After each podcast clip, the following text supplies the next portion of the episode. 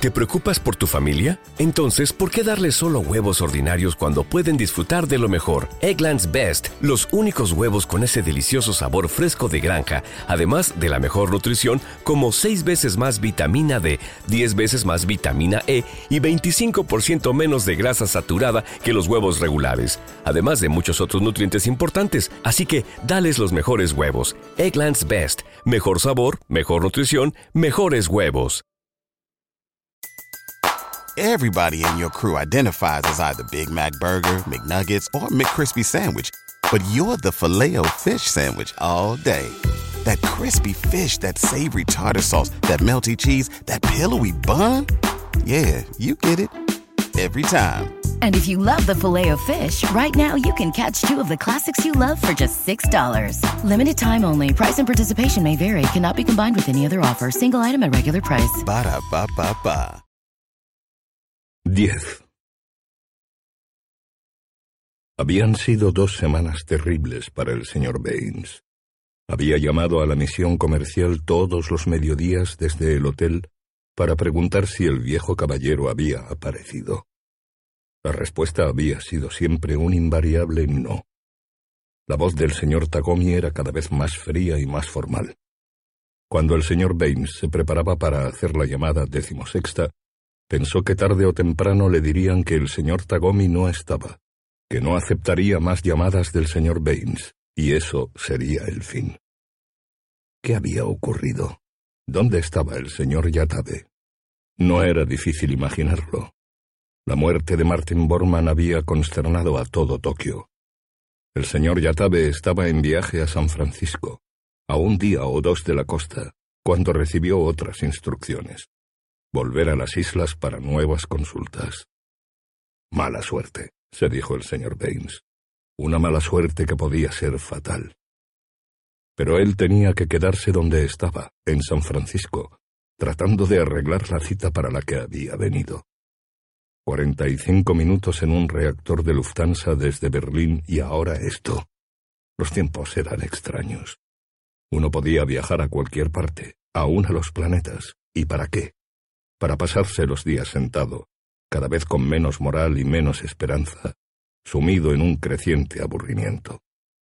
Y mientras tanto los otros estaban trabajando, no esperando inútilmente, sin hacer nada. El señor Baines desplegó la edición de mediodía del Nippon Times y releyó los titulares. El doctor Goebbels nombrado canciller. Una decisión sorprendente del comité del partido, Decisivo discurso propalado por radio. Las multitudes de Berlín saludan al canciller. Se espera una declaración. Göring reemplazaría a Heydrich como jefe de policía. Baines leyó de nuevo todo el artículo. Luego puso a un lado el periódico una vez más, tomó el teléfono y dio el número de la misión comercial.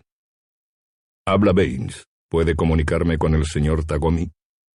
Un momento, señor. Un momento muy largo. Tagomi hablando. El señor Baines tomó aliento y dijo al fin, Perdóneme esta situación tan deprimente para ambos, señor. Ah, señor Baines. La hospitalidad de usted, señor, ya es excesiva. Algún día podré explicarle las razones que me obligan a postergar nuestra conferencia hasta que el anciano caballero lamentablemente no ha llegado. El señor Baines cerró los ojos. Pensé que quizá desde ayer. Temo que no, señor. Un tono apenas cortés. Si me perdona, señor Baines, asuntos urgentes. Buenos días, señor. La comunicación se cortó. Esta vez el señor Tagomi ni siquiera se había despedido. El señor Baines colgó lentamente el receptor. Tengo que actuar, se dijo. No puedo esperar más. Los superiores se lo habían dicho muy claramente. No se pondría en contacto con la Abwehr en ninguna circunstancia. Tenía que esperar hasta ponerse en contacto con el agregado militar japonés. Una conferencia con los japoneses y luego de vuelta a Berlín.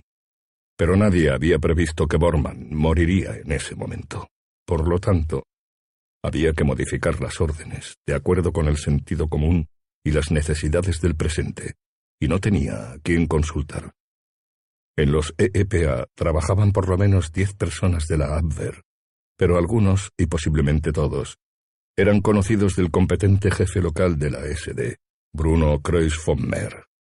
Hacía años había encontrado brevemente a Bruno en una reunión del partido. El hombre había tenido cierto prestigio infamante en los medios de la policía, pues fue él, en 1943, quien descubrió el plan británico checo para matar a Reinhard Heydrich, y quien de ese modo le había salvado la vida al verdugo. De cualquier modo, Bruno Kreuz von Meer ya tenía entonces bastante autoridad en la SD. No era un simple burócrata de la policía. Era, para decir verdad, un hombre bastante peligroso. Hasta había la posibilidad de que, aun habiendo tomado todas las precauciones, tanto las gentes de la Abwehr en Berlín como la Tococa de Tokio, la SD estuviese ya enterada de esta conferencia en San Francisco, en las oficinas de la misión comercial. No obstante, después de todo, el territorio estaba en manos de administradores japoneses. La SD no tenía autoridad para interferir. Podía llamar la atención a Berlín, de modo que el alemán implicado, en este caso él mismo, sería detenido apenas pusiera el pie en territorio del Reich. Pero era difícil que tomaran medidas contra el representante japonés o contra la conferencia misma. Al menos, eso era lo que esperaba el señor Baines. ¿Era posible que la SD hubiese llegado a detener al personaje en algún punto del camino? La distancia entre Tokio y San Francisco era muy grande, especialmente para un hombre de edad avanzada y endeble que no podía viajar por aire. El señor Baines entendía que el próximo paso era que los jefes superiores le dijesen si el señor Yatabe estaba todavía en viaje. Ellos lo sabrían. Si la gente de la SD le había salido al encuentro, o si el gobierno de Tokio lo había llamado de vuelta, ellos lo sabrían. Y si la SD había conseguido detener al anciano caballero, también podían detenerlo a él, Baines. Sin embargo, la situación no era desesperante, aún en aquellas circunstancias. Al señor Baines se le había ocurrido una idea mientras esperaba día tras día en ese cuarto del hotel Avirati. Era preferible que le pasara la información al señor Tagomi antes que volver a Berlín con las manos vacías. De ese modo habría al menos una posibilidad, aunque leve, de que la información llegara al fin a la gente adecuada. Pero el señor Tagomi no podía hacer otra cosa que escuchar, y esto no servía a los planes de Baines. En el mejor de los casos, Tagomi escucharía, lo guardaría en la memoria, y tan pronto como le fuera posible haría un viaje de negocios a la madre patria. El señor Yatabe, en cambio, estaba en otro nivel. Podía escuchar y hablar. No obstante, Tagomi era mejor que nada. No había tiempo ya de empezar todo de nuevo, de ir montando otra vez durante un periodo de meses y con un trabajo y un cuidado infinitos el delicado contacto de una facción alemana y una facción japonesa. Sería de veras una sorpresa para el señor Tagomi, pensó Baines irónico encontrarse de pronto con el peso de semejante información sobre los hombros. Nada parecido a esos moldes de inyección que eran el trabajo de todos los días. La respuesta del señor Tagomi quizá fuera un colapso nervioso. Le pasaría la información a alguien de alrededor, o se retiraría. Hasta podía llegar a decirse a sí mismo que no había oído nada, o se resistiría a creerlo.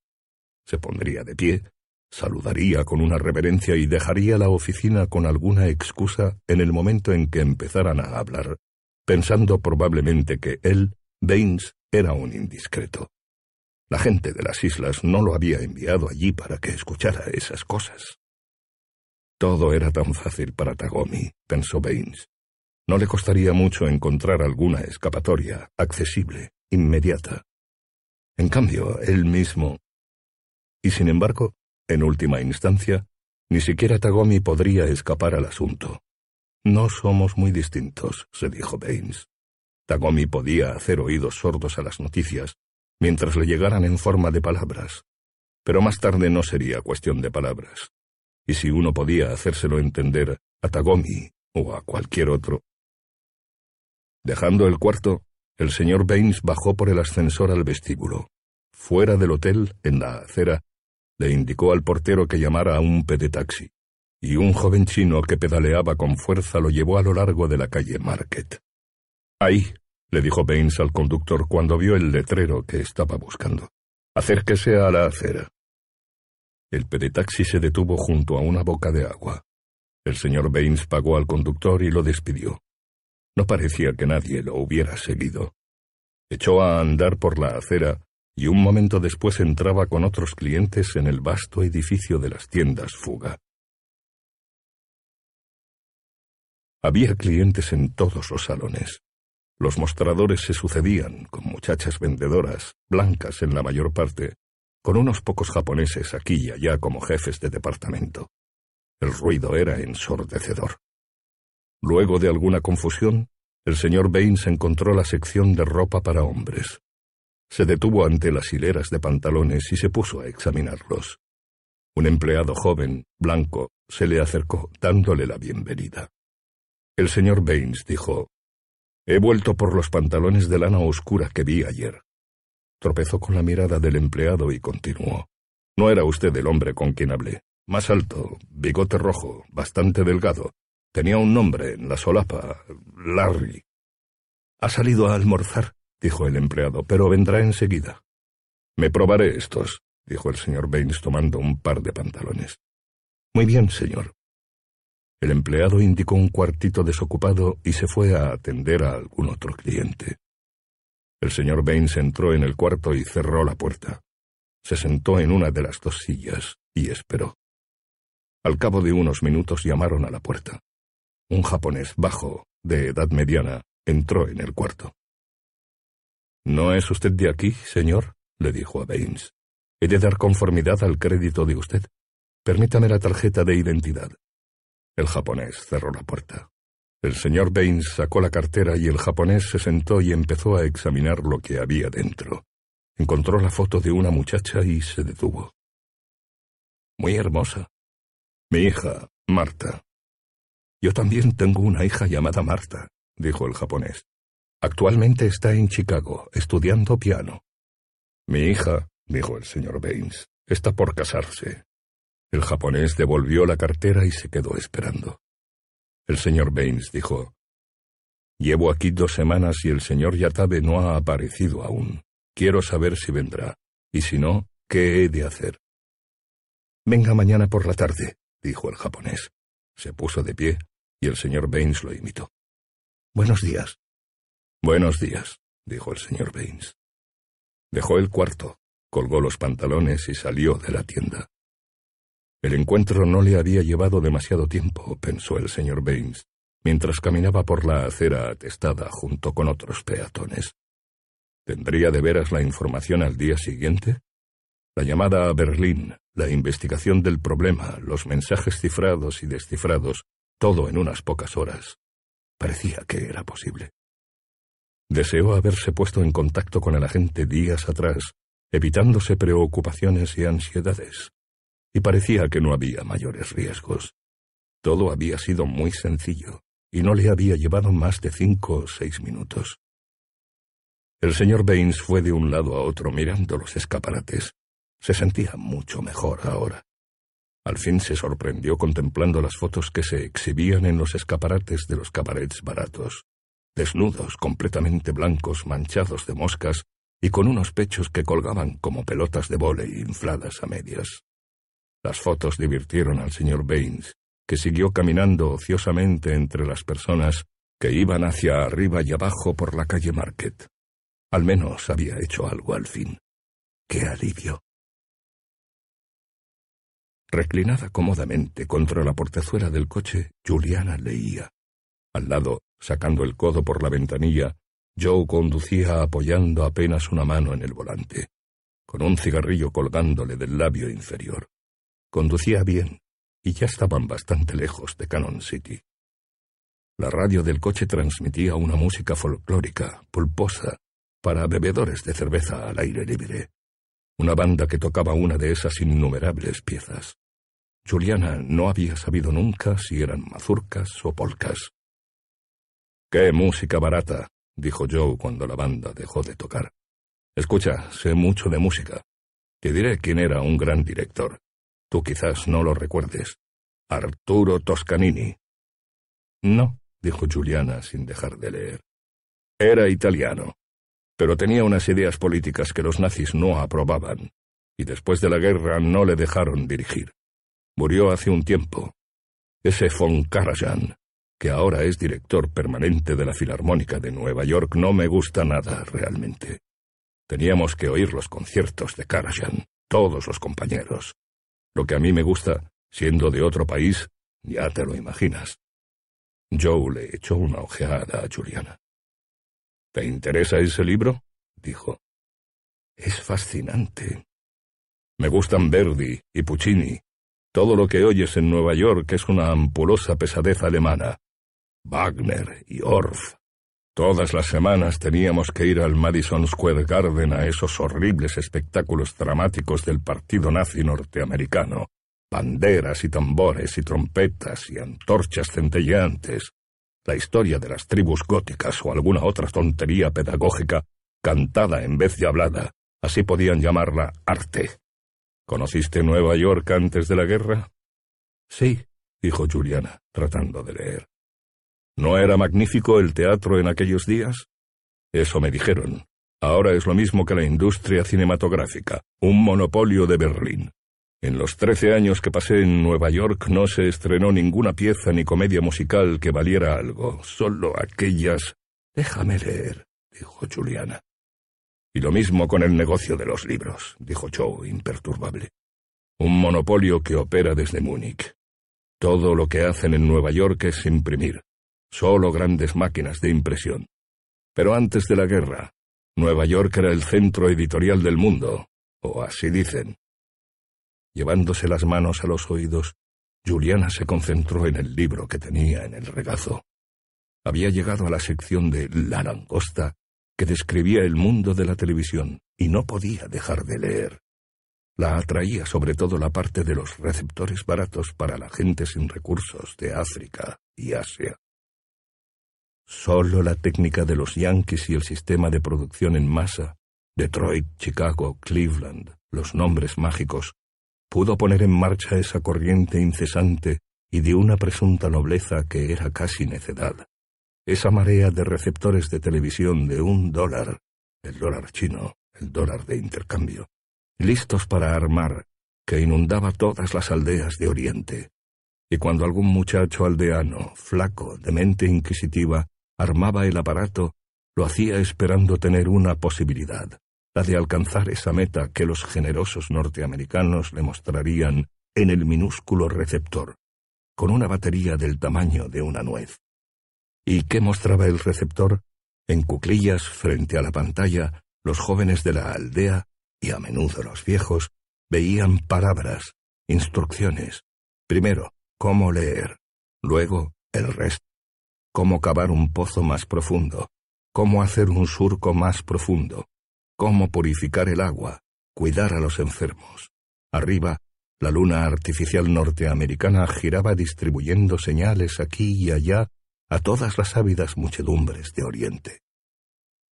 ¿Estás leyendo de cabo a rabo? preguntó Joe. ¿O miras un poco por encima? Esto es una maravilla, dijo Juliana.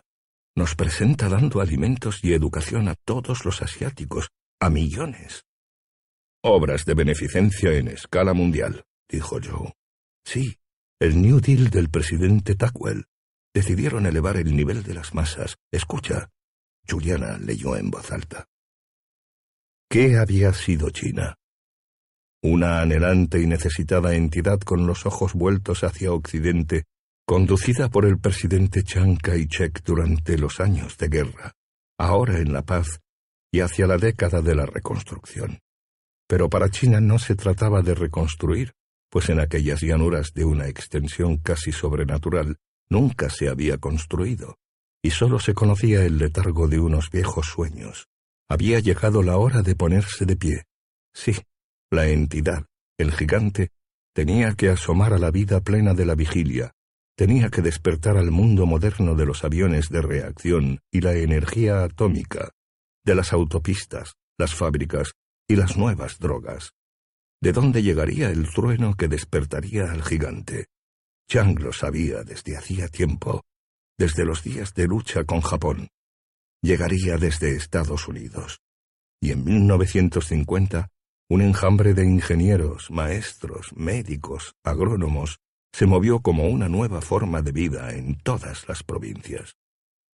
Interrumpiéndola, Joe dijo, ¿Te das cuenta cómo lo hizo? ¿Eh? Sacó lo mejor de los nazis, la parte socialista, la organización TOT y el desarrollo económico que conseguimos gracias a Speer. ¿Y quién se lleva la palma? El New Deal. Y dejó afuera la peor parte, los SS, la exterminación racial y la segregación. Una utopía. ¿Crees que de haber ganado los aliados habrían podido revivir la economía con el New Deal, alcanzando esos niveles de bienestar socialista? Diablos, no. El hombre habla de una forma de sindicalismo de Estado, el Estado corporativo, como en los tiempos del Duce. Te está diciendo que hubiéramos tenido todo lo bueno y nada de... Déjame leer, dijo Juliana seria. Joe se encogió de hombros, pero cerró la boca. Juliana continuó leyendo en silencio. Y estos mercados, los innumerables millones que viven en China, hicieron zumbar las fábricas de Chicago y Detroit. Aquella boca enorme no se calmaba nunca, y cien años de producción continua no hubieran bastado para satisfacer las necesidades de esa gente. Camiones, ladrillos, lingotes de acero, ropa, máquinas de escribir, guisantes envasados, relojes, radios, gotas para la nariz. En 1960, el trabajador norteamericano tenía el nivel de vida más alto del mundo, y todo debido a lo que era llamado cortésmente la cláusula de nación más favorecida y que se aplicaba en toda transacción comercial con Oriente. Estados Unidos ya no ocupaban Japón y nunca habían ocupado China, pero el hecho no podía ocultarse. Cantón y Tokio no compraban a los ingleses, compraban a los norteamericanos, y con cada una de las ventas, el trabajador de Baltimore o Los Ángeles o Atlanta tenía un poco más de prosperidad. Los planificadores, los especialistas de la Casa Blanca, pensaban que casi habían alcanzado la meta. Las naves exploradoras del espacio pronto se asomarían al vacío, desde un mundo donde habían desaparecido al fin los viejos dolores, el hambre, la enfermedad, la guerra, la ignorancia. En el imperio británico se habían tomado medidas económicas y sociales similares que habían favorecido de un modo semejante a las poblaciones de India, Birmania, África, el Oriente Medio. Las fábricas del Ruhr, Manchester, el Sarre, el petróleo de Bakú, todo fluía y se complementaba en una armonía intrincada pero eficaz. Las poblaciones de Europa, disfrutando de lo que parecía... Pienso que debían de haber sido los jefes, dijo Juliana haciendo una pausa. Siempre fueron los mejores, los británicos. Joe no dijo nada aunque Juliana esperó un rato. Al fin, ella continuó leyendo. La realización de los sueños napoleónicos, la homogeneidad racial de las distintas características étnicas que habían dividido Europa desde el colapso de Roma, la visión también de Carlomagno, la cristiandad unida, en paz, no sólo consigo misma, sino también con el equilibrio del mundo. Y sin embargo, todavía quedaba una úlcera molesta. Singapur. En los estados malayos había una numerosa población china, en su mayor parte dedicada a los negocios, y estos industriales burgueses en ascenso consideraban que la administración norteamericana en China significaba un tratamiento más equitativo para los llamados nativos. Durante el dominio británico, las razas más oscuras fueron excluidas de los clubes, los hoteles, los mejores restaurantes. Estas personas se encontraron de pronto ocupando, como en tiempos arcaicos, sitios especiales en trenes y autobuses, y, lo que era quizá peor, limitados en la elección de residencia a ciertos barrios de cada ciudad. Estos nativos hacían notar, y así lo recordaban en conversaciones de sobremesa y en los periódicos, que en Estados Unidos el problema racial había sido solucionado en 1950. Blancos y negros vivían y trabajaban y comían codo con codo, aún en el sur. La Segunda Guerra Mundial había borrado la discriminación. ¿Hay dificultades? preguntó Juliana a Joe. Joe gruñó sin apartar los ojos del camino. Cuéntame, dijo Juliana. Creo que no llegaré a terminarlo. Pronto estaremos en Denver. Hay una guerra entre los norteamericanos y los ingleses, y uno de ellos queda como dueño del mundo. En cierto sentido, dijo Joe, no es un mal libro. El hombre da todos los detalles. Estados Unidos en el Pacífico, manejando algo parecido a nuestra zona de prosperidad en el este asiático. Rusia ha quedado dividida. Todo sigue igual durante diez años. Al fin hay dificultades, por supuesto. ¿Por supuesto? La naturaleza humana, continuó Joe. La naturaleza de la política. Sospechas, codicia, miedo. Churchill piensa que Estados Unidos están minando el poder británico en el sudeste asiático, apoyándose en las colectividades chinas, que son pro-norteamericanas, claro está, debido a Chiang Kai-shek.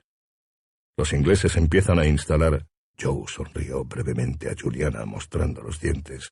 Lo que llaman zonas de reserva, campos de concentración, en otras palabras, para miles de chinos, quizá desleales. Se les acusa de sabotaje y propaganda. Churchill está tan... ¿Quieres decir que Churchill es dueño todavía del poder? Pero en ese entonces tendría unos noventa años. Esa es la ventaja de los ingleses sobre los norteamericanos, dijo Joe. Cada ocho años los estadounidenses se desprenden de los líderes del momento, no importa qué calificaciones tengan. Pero Churchill sigue al pie del cañón. Estados Unidos no tiene ningún jefe como él, luego de Tackwell. Solo figurones. Y cuanto más envejece, tanto más autocrático y rígido se vuelve. Churchill, quiero decir. Hasta que en la década de los sesenta es casi como un viejo señor del Asia Central. Nadie se le cruza en el camino. Ha estado en el poder veinte años. Dios mío, dijo Juliana, hojeando la última parte del libro, tratando de comprobar si lo que decía Joe era cierto. En eso estoy de acuerdo, dijo Joe. Churchill fue el único conductor verdadero que tuvo Gran Bretaña durante la guerra. Si lo hubieran retenido les habría ido mejor. Créeme, ningún país es mejor que sus gobernantes. Führerprinzip, Principio del liderazgo, como dicen los nazis, y con razón. Aún este Abensen tiene que reconocerlo. Claro. Estados Unidos alcanza una notable expansión económica luego de ganarle la guerra a Japón, arrebatándole los inmensos mercados de Asia. Pero eso no basta, no hay espiritualidad. No es que los británicos la tengan. Los dos países son potencias plutocráticas gobernadas por ricos. Si hubiesen ganado no habrían tenido otra preocupación que ganar más dinero, esa clase superior. Abensen está equivocado. No habría reformas sociales, ni planes de bienestar común. Los plutócratas anglosajones no lo habrían permitido. Habla como un fascista devoto, pensó Juliana. Joe entendió de algún modo la expresión de Juliana. Se volvió hacia ella, aminorando la marcha del coche, observándola y mirando a la vez los vehículos que venían de enfrente. Escucha, no soy un intelectual. El fascismo no necesita de intelectuales. Nosotros proclamamos las virtudes de la acción. Toda teoría proviene de un acto. Todo lo que nos exige un Estado corporativo es que comprendamos las fuerzas sociales, la historia, ¿entiendes? Convéncete, Juliana, sé lo que te digo. Joe estaba muy serio y hablaba en un tono casi desafiante. Esos viejos imperios podridos gobernados por el dinero. Gran Bretaña y Francia y Estados Unidos. Aunque este último casi es un ladero bastardo, no estrictamente un imperio, pero sí gobernado por el dinero. No tiene alma, y por lo tanto tampoco tiene futuro. No crece. Los nazis por su parte aparecen como una pandilla callejera. Estoy de acuerdo. ¿Estás tú de acuerdo? Juliana tuvo que sonreír. Joe se había enredado en los ademanes italianos y no había sido capaz de conducir el coche y a la vez pronunciar el discurso. Abensen cree que es muy importante saber quién gana al fin, Gran Bretaña o Estados Unidos. Tonterías. ¿Has leído lo que dice el duque?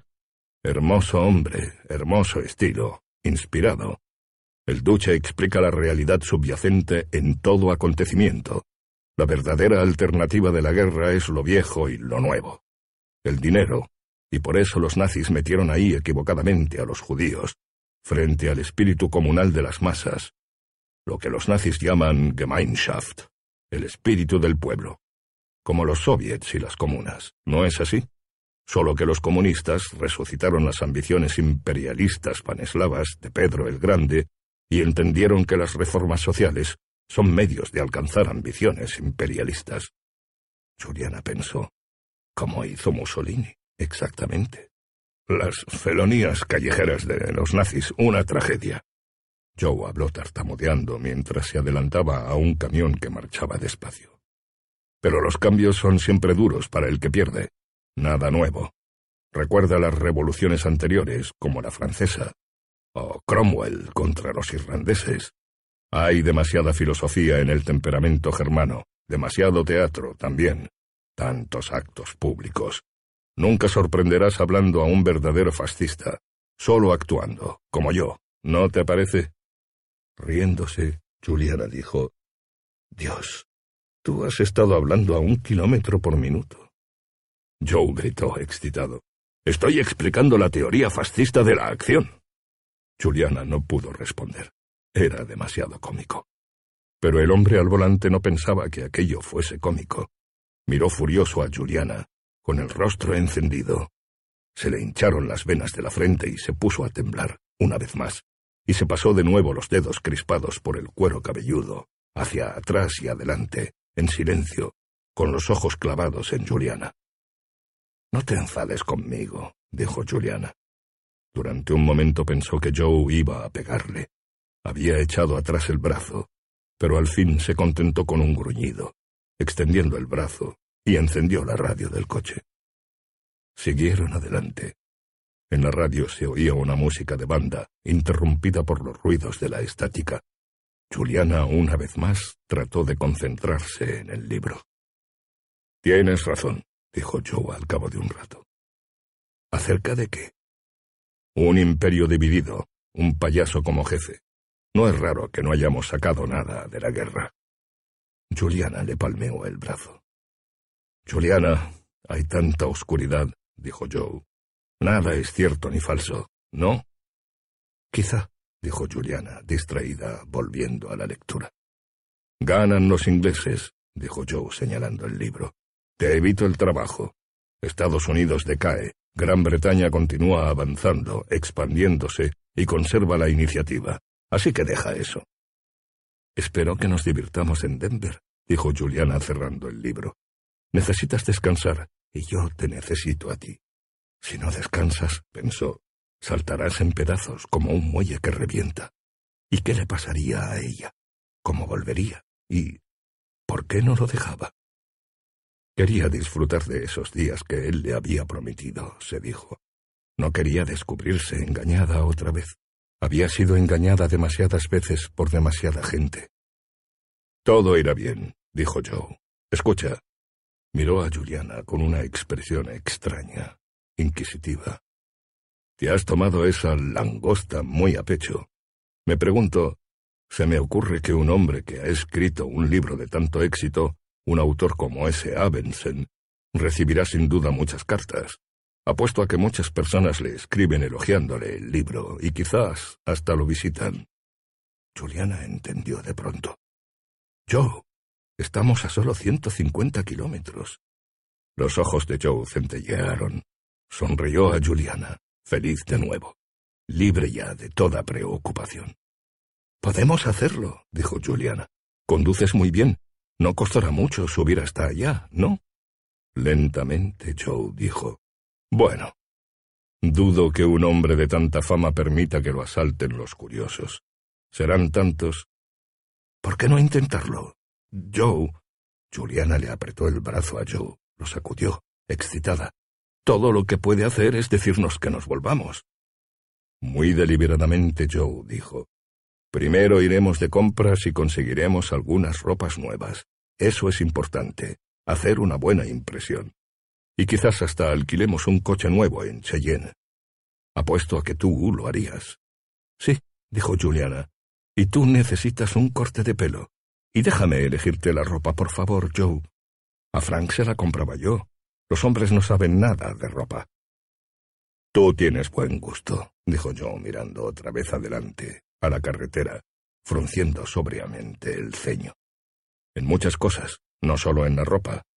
Mejor que tú lo llames, el primer contacto. Me arreglaré el cabello, dijo Juliana. Magnífico. No me da ningún miedo llegar y llamar a la puerta, dijo Juliana. Quiero decir, solo se vivió una vez. ¿Por qué sentirnos intimidados? No es más que un hombre como el resto de nosotros. Quizás hasta se sienta complacido porque alguien haga un camino tan largo solo para decirle cuánto le gustó el libro. Podríamos pedirle un autógrafo en las primeras páginas, como se acostumbra. Sería mejor comprar un ejemplar nuevo, el tuyo está todo manchado. No parecería bien. Como quieras, dijo Joe. Dejo en tus manos los detalles, te tengo confianza. Las muchachas hermosas siempre convencen. Cuando vea qué maravilla eres, te abrirá las puertas de par en par. Pero ojo, nada de ocultamientos. ¿Qué quieres decir? Dile que somos casados. No quiero verte metida en algo con ese hombre, ya entiendes. Sería espantoso. La ruina de todos. Algo que lo recompense por habernos dejado entrar. Alguna ironía. Cuidado, Juliana. Discútelo con él, dijo Juliana esa parte donde se dice que Italia perdió la guerra traicionando a sus aliados, lo que me dijiste a mí. Joe asintió con un movimiento de cabeza. Así es. Discutiremos todo eso. Continuaron por la carretera. A las siete de la mañana siguiente, el señor Nobusuke Tagomi dejó la cama, fue hacia el cuarto de baño y cambió de parecer encaminándose directamente al oráculo. Sentado en el suelo con las piernas cruzadas, Tagomi empezó a manipular los cuarenta y nueve palillos. Sentía de algún modo que la consulta era perentoria, y trabajó febrilmente hasta que al fin obtuvo las seis líneas. Trueno. Hexagrama 51. Dios se manifiesta en signos, relámpago y trueno, ruido. Alza involuntariamente las manos y se tapa los oídos. ¡Ja, ja, jo, un estruendo que provoca una mueca y un parpadeo. El lagarto se escurre y el tigre ruge, y Dios mismo aparece. ¿Qué significaba? Tagomi miró alrededor. ¿La llegada de qué? Se incorporó de un salto y se quedó jadeando, esperando. Nada. El corazón le golpeaba en el pecho. La respiración y todos los procesos somáticos eran como respuestas a la crisis incluyendo el sistema diencefálico autónomo, adrenalina, pulso, intensidad de los latidos, secreciones glandulares, garganta paralizada, ojos fijos, intestinos flojos, etc. Una náusea en el estómago y el instinto sexual inhibido. Y sin embargo, no se veía nada. Ningún acto parecía adecuado. Correr. Todo parecía preparado para el pánico de una fuga. Pero ¿a dónde ir? ¿Y por qué? El señor Tagomi no encontraba nada que pudiera orientarlo. Decidir era por lo tanto imposible. El dilema del hombre civilizado, parálisis del cuerpo y peligro oscuro. El señor Tagomi fue al cuarto de baño y se preparó para aceitarse, enjabonándose la cara. Sonó el teléfono. Trueno, dijo Tagomi en voz alta, dejando la navaja. Hay que estar preparado. Salió rápidamente del cuarto de baño volviendo a la sala. Estoy preparado, dijo, y alzó el receptor. Tagomi aquí. La voz le salió ronca y carraspeó. Una pausa. Y luego una voz débil, seca, frágil, casi como el rumor de unas hojas secas y lejanas. Señor, le habla Shinjiro Yatabe. Acabo de llegar a San Francisco. La misión comercial le da la bienvenida, señor, dijo Tagomi. ¡Qué alegría! ¿Está usted bien y descansado? Sí, señor Tagomi. ¿Cuándo podemos vernos? Muy pronto, dentro de media hora. El señor Tagomi echó una ojeada al reloj del dormitorio, tratando de leer la hora. hay una tercera persona, el señor Baines. Tengo que avisarle. Quizás haya una demora, pero... ¿Qué le parece dentro de dos horas, señor? Dijo el señor Yatabe. Sí, muy bien, dijo Tagomi haciendo una reverencia. En la oficina de usted. en el edificio del Nippon Times. El señor Tagomi saludó con otra reverencia. Clic. El señor Yatabe había colgado. Había que complacer al señor Baines, pensó Tagomi. Un buen plato de salmón, por ejemplo, una cola fresca y de buen tamaño. Golpeó la horquilla con un dedo y luego llamó rápidamente al hotel Avirati. Asunto concluido, dijo cuando se oyó la voz somnolienta de Baines en el aparato. La voz perdió enseguida el tono somnoliento. ¿Está aquí?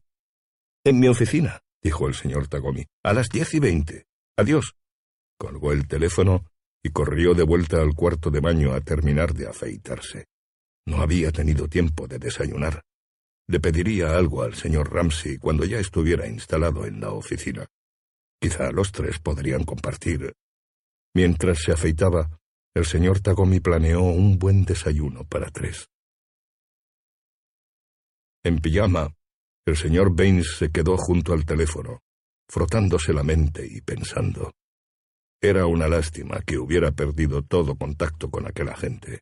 Se hubiera esperado por lo menos un día más. No obstante, nada parecía aún irremediable, aunque se suponía que esa tarde visitaría de nuevo la tienda. ¿Y si no iba? Podía desencadenarse una reacción en cadena. Pensarían que lo habían asesinado o algo semejante. Tratarían de seguirle el rastro. No importa.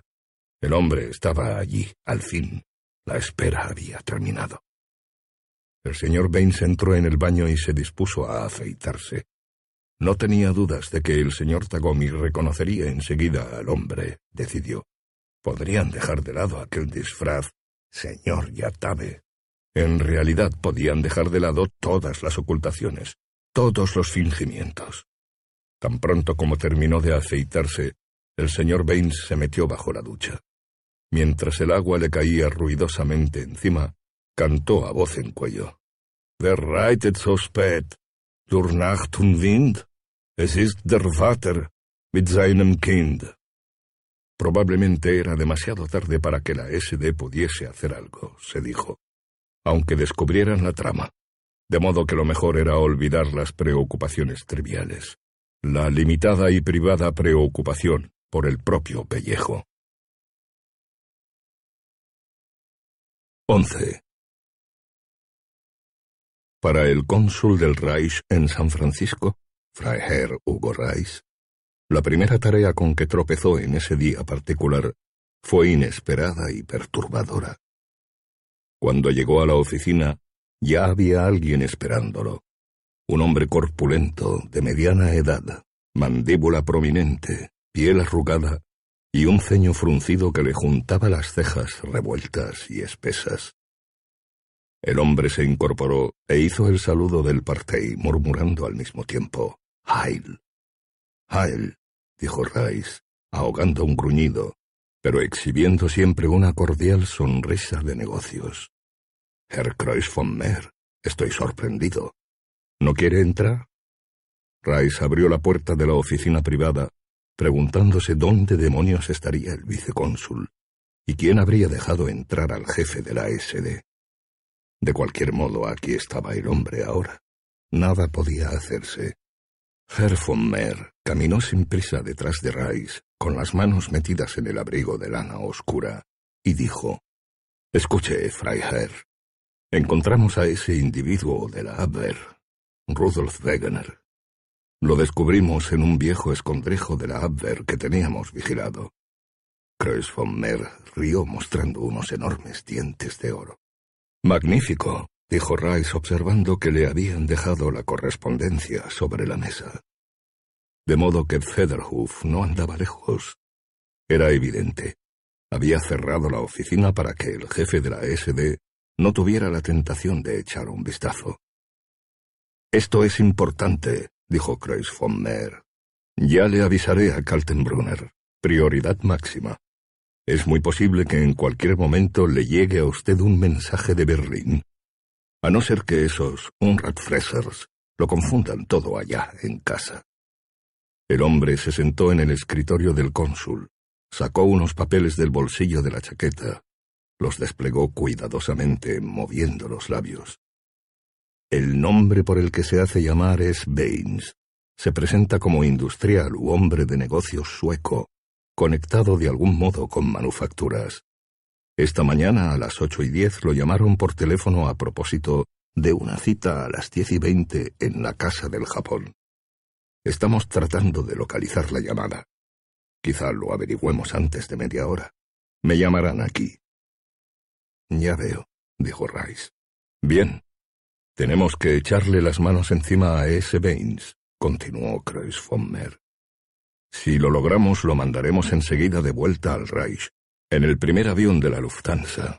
No obstante, es posible que los japoneses o las autoridades de Sacramento protesten y traten de impedirlo.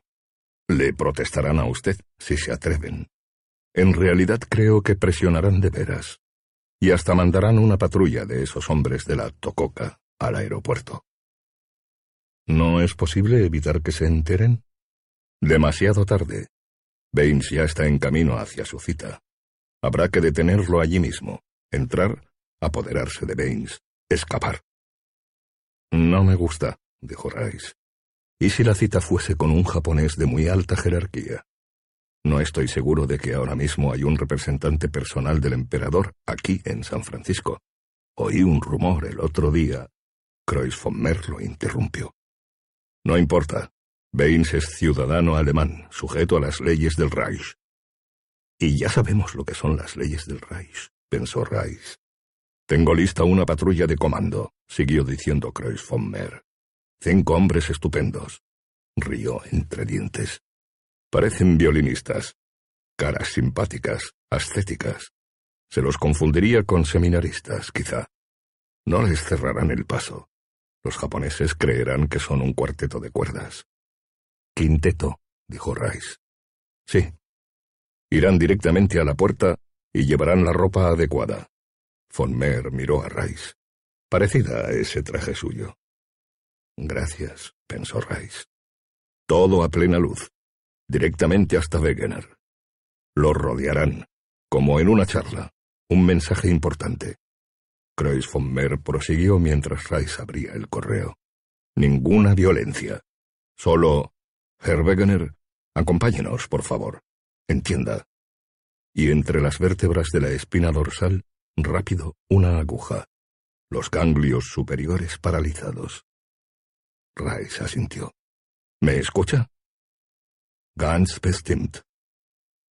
Afuera de nuevo, al coche, de vuelta a mi oficina. Los japoneses no nos dejarán tranquilos un momento, pero corteses hasta lo último. Herr von Mer bajó del escritorio para hacer la pantomima de una reverencia japonesa. Muy vulgar de parte de usted, Herr Kreuz von Mer, engañarnos de este modo. En fin, adiós, Herr Wegener. Baines, dijo Rice. ¿No es así como lo llaman? Baines. Lástima que se vaya. Quizá podamos hablar un poco más la próxima vez. Sonó el teléfono en el escritorio de Rice, y Kreuz von Mer se interrumpió. Ha de ser para mí. Kreuz von Mer extendió la mano, pero Rice se adelantó y descolgó. Habla Rice. Una voz desconocida dijo, Cónsul, esta es la Ausland Versprechamt de Nova Scotia. Llamada transatlántica de Berlín para usted. Urgente. Muy bien, dijo Rice. Un momento, cónsul. Estática débil, siseos. Luego otra voz. Una telefonista. Kanzler. Sí, la Ausland Fermsperhamt de Nueva Scotia. Llamada para el cónsul del Reich en San Francisco. Herr H. Rice. El cónsul está en la línea. Que espere. Una larga pausa. Rice continuó inspeccionando el correo con una mano. Kreuz von Mer miraba sin ver, las mandíbulas flojas. Herr Cónsul, lamento haberlo hecho esperar. La voz de un hombre. Rice sintió que la sangre se le helaba en las venas un instante. Una voz de barítono, cultivada, fácil, que Rice conocía. Aquí el doctor Goebbels. Sí, Kanzler. Frente a Rice, Kreuz von Mer esbozó una sonrisa, apretando las mandíbulas. El general Heydrich me ha pedido que lo llame.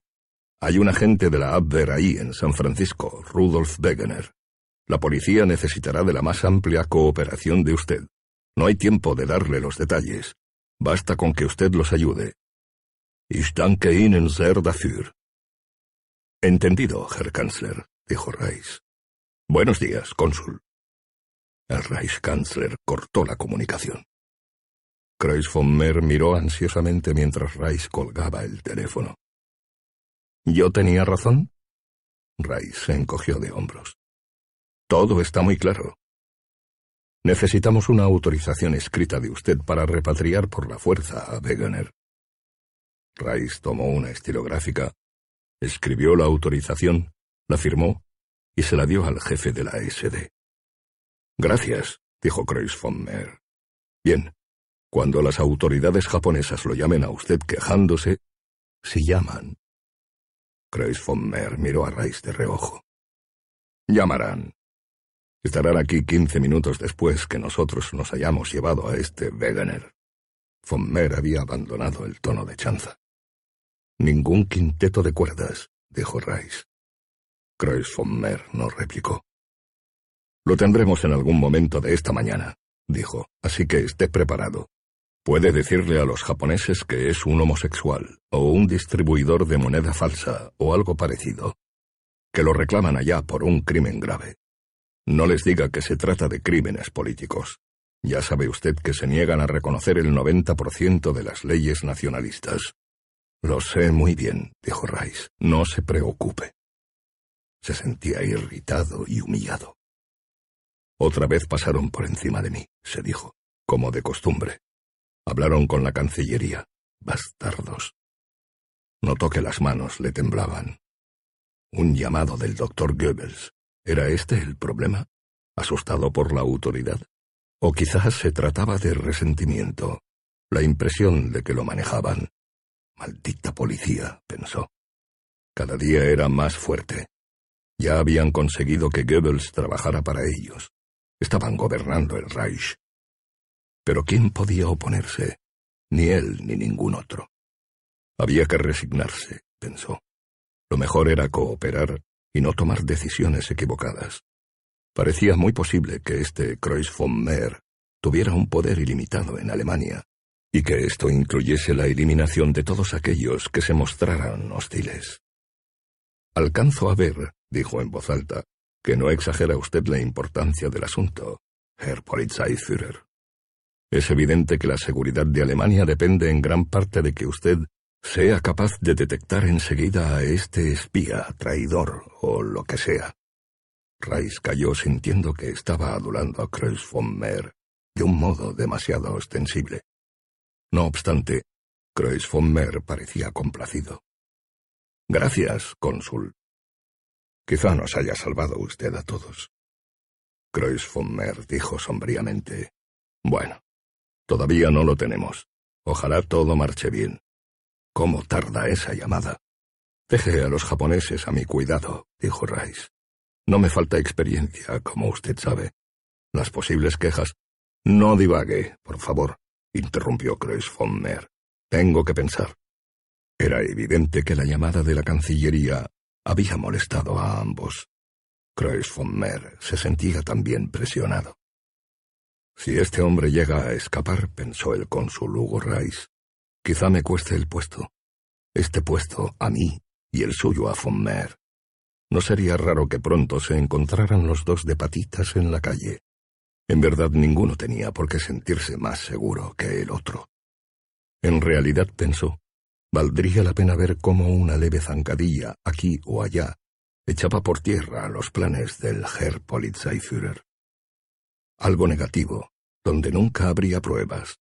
Por ejemplo, cuando los japoneses se aparecieran por allí a quejarse, podía dejar caer como al descuido una insinuación acerca del vuelo de la Lufthansa en que se llevarían al hombre, aunque quizá fuese preferible animarlos a que se envalentonaran, mostrándoles apenas cierto desprecio, sugiriéndoles que el Reich estaba muy divertido con ellos, que no se tomaba en serio a los hombrecitos amarillos.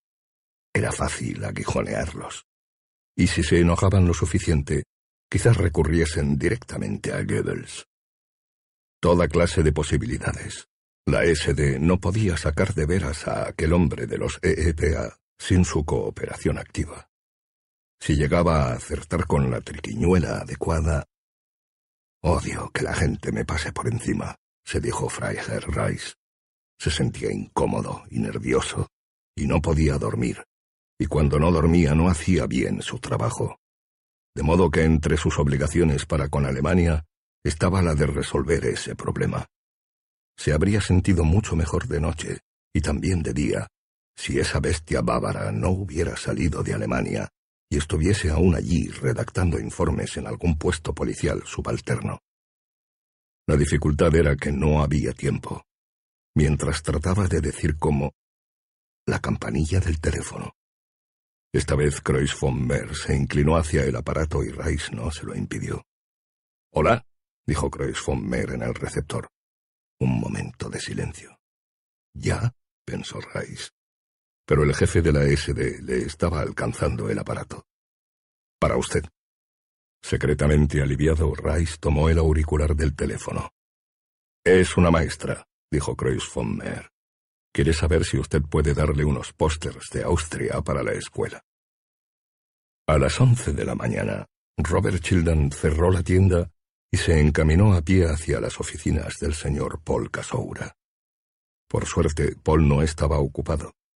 Saludó amablemente a Childan y le ofreció una taza de té. No le molestaré mucho, dijo Childan cuando ya estaban tomando el té a sorbos. La oficina de Paul, aunque pequeña, era moderna y sencilla. En la pared se veía un grabado notable, El tigre de Moquet, una obra maestra de fines del siglo XIII. Me hace feliz verlo, Robert, dijo Paul en un tono que a Childan le pareció de algún modo distante. O quizás eran todo imaginaciones suyas. Childan echó una mirada por encima de la taza. El hombre parecía sincero. Y, sin embargo, Childan sentía que algo había cambiado. Mi regalo tan torpe, dijo Childan, ha decepcionado a la esposa de usted. Quizás se sintió insultada. No obstante, cuando se trata de algo nuevo y todavía poco probado, no es fácil una evaluación justa, sobre todo desde el punto de vista del comerciante. Por cierto que usted y Betty están en mejores condiciones que yo. Betty no está decepcionada, Robert, dijo Paul. No le di esa pieza de orfebrería. Buscó en el escritorio y mostró la cajita blanca. No la he sacado de aquí. Paul sabía, pensó Childan. Era un hombre listo. Ni siquiera se lo había dicho a ella. Ahora solo tocaba esperar que Paul no se enfureciera, acusándolo, por ejemplo, de querer seducir a Betty. Paul podría arruinarme, se dijo Childan. Siguió tomando el té, impasible. Oh, dijo. Interesante. Paul abrió la cajita, extrajo el alfiler y se puso a examinarlo.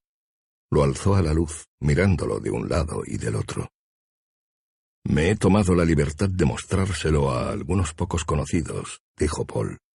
Gente aficionada como yo a los objetos históricos norteamericanos o artefactos artísticos en general. Le echó una mirada a Robert Childan.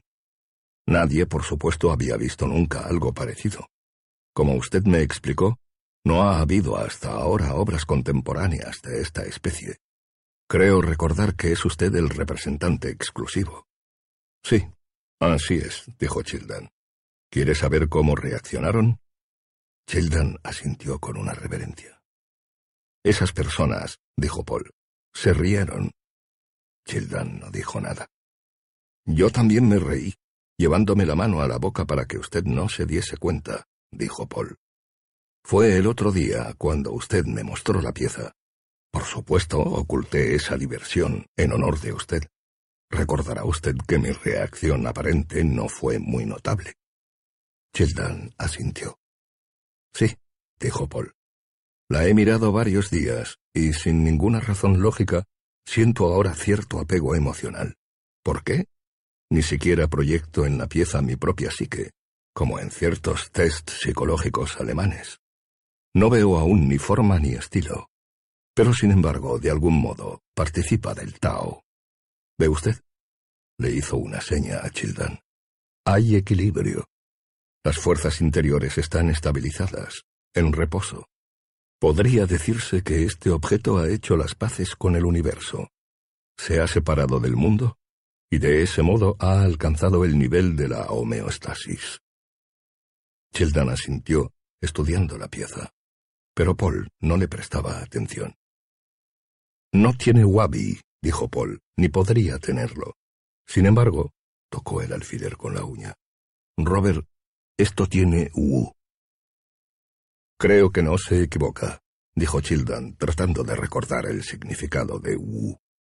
No era una palabra japonesa, sino china. Sabiduría, decidió, o comprensión. De cualquier modo, algo muy bueno.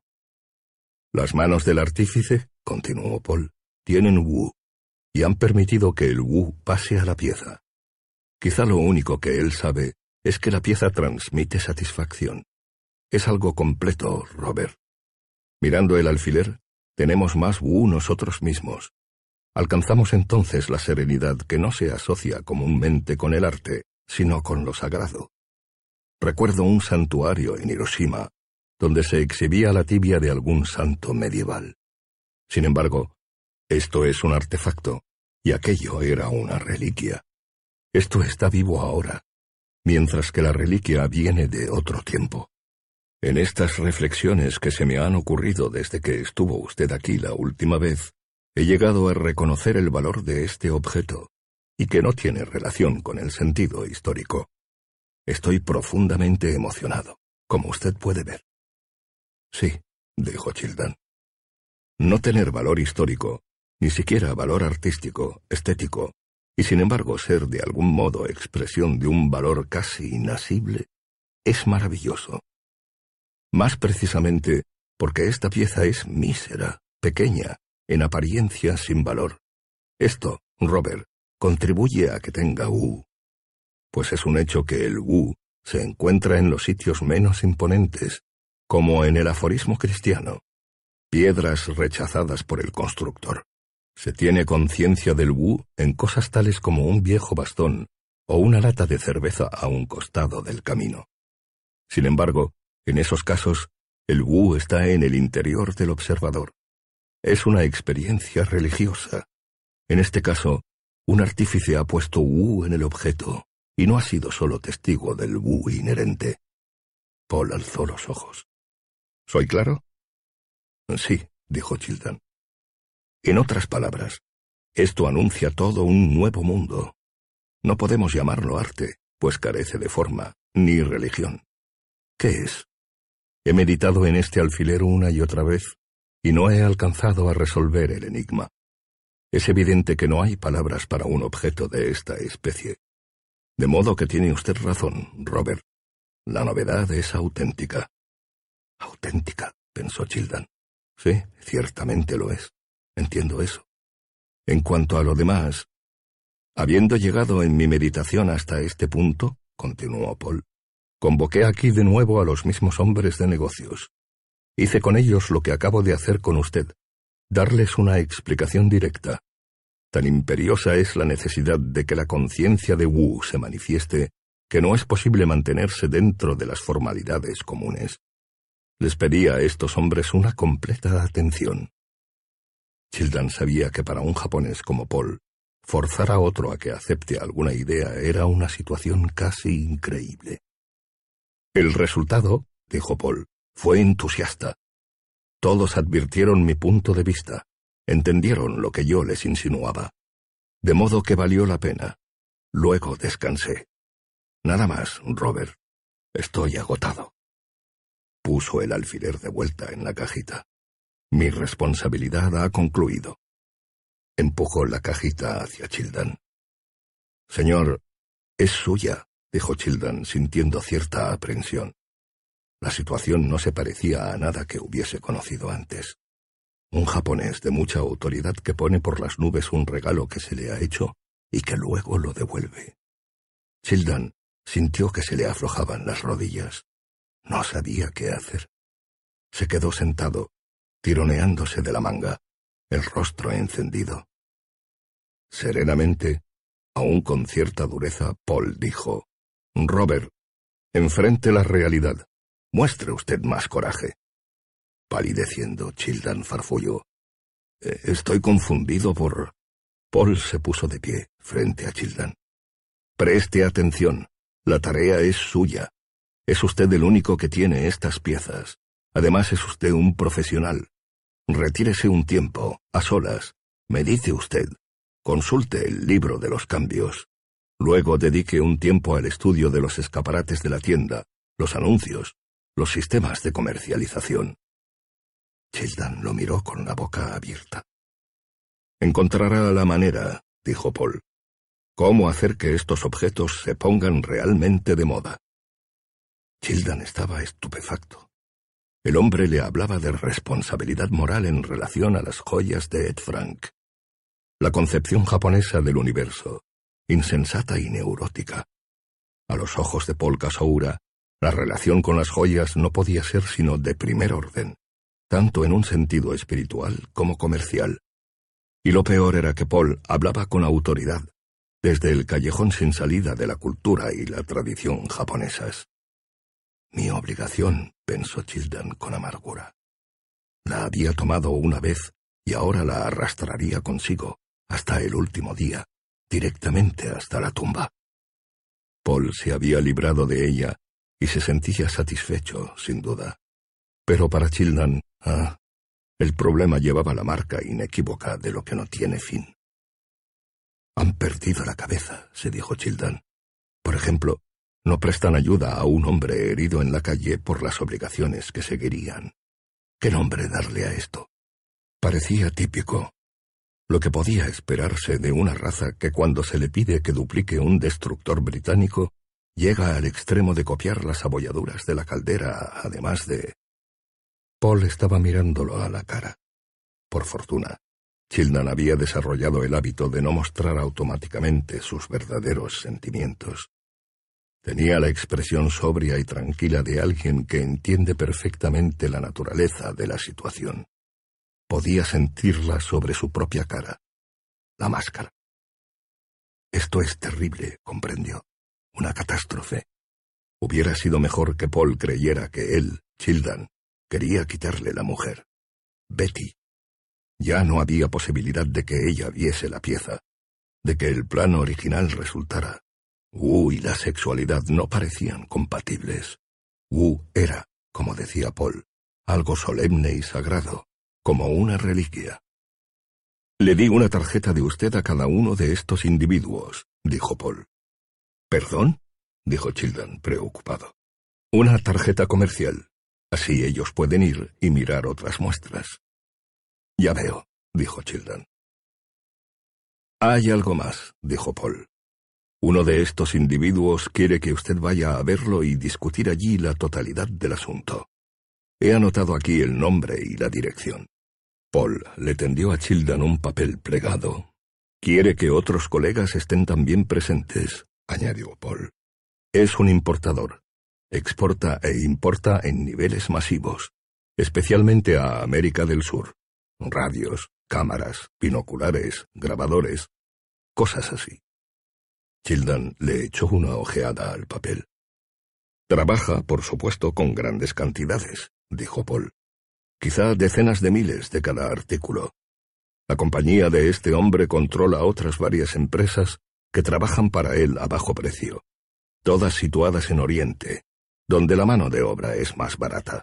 Porque él... comenzó Childan. Piezas como esta, dijo Paul tomando otra vez el alfiler un instante.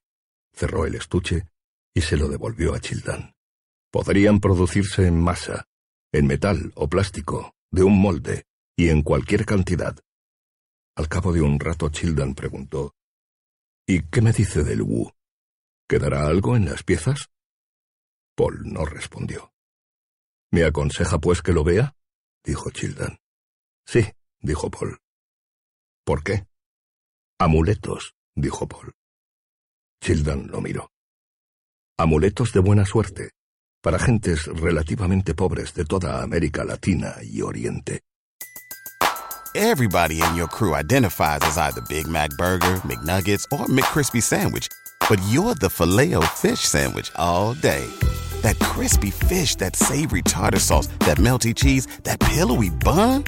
Yeah, you get it every time. And if you love the filet of fish, right now you can catch two of the classics you love for just $6. Limited time only. Price and participation may vary. Cannot be combined with any other offer. Single item at regular price. Ba da ba ba ba. ¿Te preocupas por tu familia? Entonces, ¿por qué darles solo huevos ordinarios cuando pueden disfrutar de lo mejor? Eggland's Best, los únicos huevos con ese delicioso sabor fresco de granja, además de la mejor nutrición, como 6 veces más vitamina D, 10 veces más vitamina E y 25% menos de grasa saturada que los huevos regulares, además de muchos otros nutrientes importantes. Así que, dales los mejores huevos. Eggland's Best, mejor sabor, mejor nutrición, mejores huevos.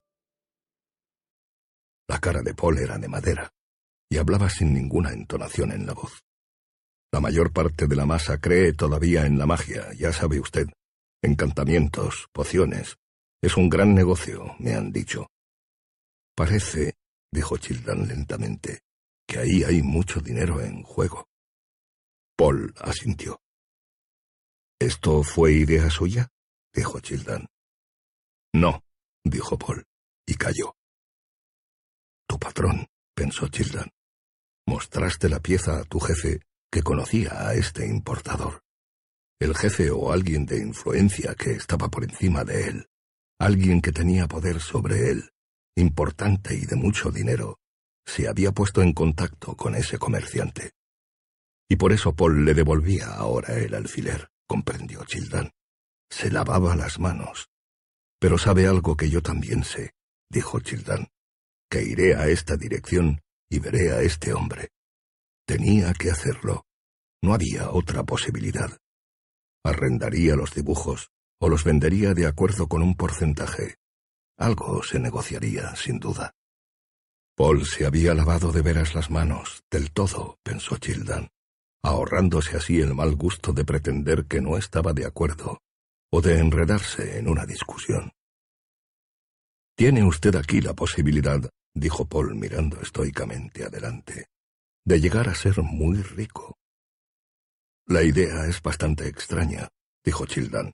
Cambiar objetos de arte en amuletos. No puedo imaginarlo. Porque no está en la línea de negocios de usted, que se ha dedicado a las curiosidades esotéricas. Lo mismo me pasa a mí, y también a esos caballeros que le he mencionado y que pronto lo visitarán. ¿Qué haría usted en mi lugar? Dijo Childan. No subestime las posibilidades que el estimado importador ha sugerido. Es un personaje astuto.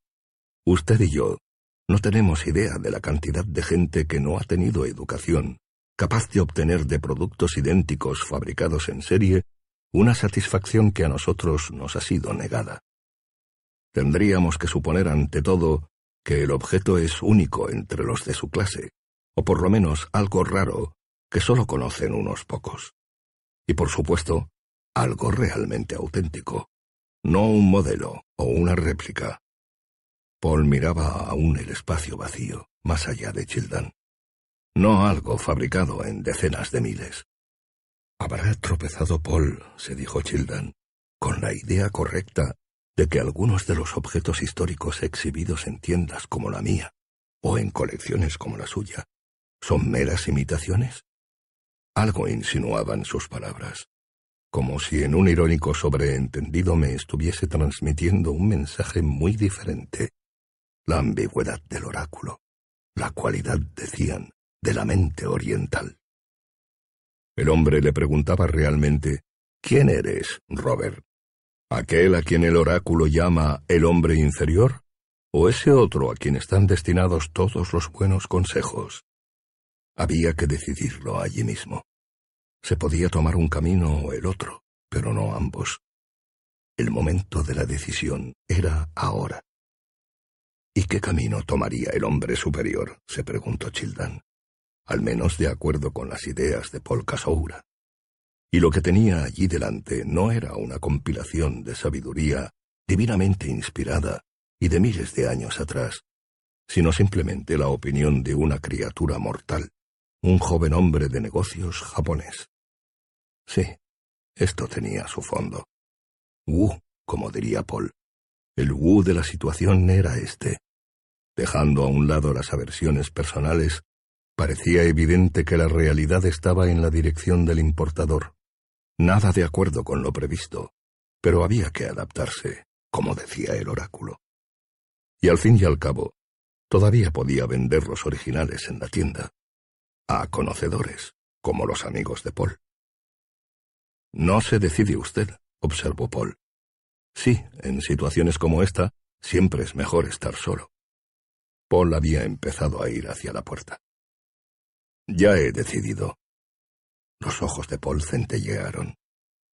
Inclinándose, Childan dijo, Seguiré su consejo. Me iré ahora mismo a visitar al importador. Y alzó el papelito plegado. Curiosamente, Paul no parecía complacido. Gruñó entre dientes y volvió a su escritorio. No muestran hasta el fin ninguna emoción, reflexionó Childan. Muchas gracias por su ayuda en el negocio, dijo Childan, ya listo para irse. Algún día le devolveré la atención. Lo recordaré. No se veía aún ninguna reacción en el joven japonés. Demasiado cierto lo que dicen de ellos, recordó Childan. Son inescrutables. Paul lo acompañó hasta la puerta, como abstraído en algo. De pronto estalló. Esta pieza fue hecha a mano por artesanos de aquí, ¿no es cierto? Trabajo físico personal. Sí, desde el diseño hasta el pulido. Señor, ¿estarán de acuerdo estos artesanos? Pienso que imaginaron otro destino para sus piezas. Me atrevería a asegurar que se convencerán, dijo Childan. El problema le parecía menor. Sí, dijo Paul. Supongo que sí. Childan advirtió algo en el tono de Paul. Un énfasis nebuloso y peculiar que de pronto lo inundó. Era indudable. Había dejado atrás la ambigüedad. Ahora veía. Por supuesto.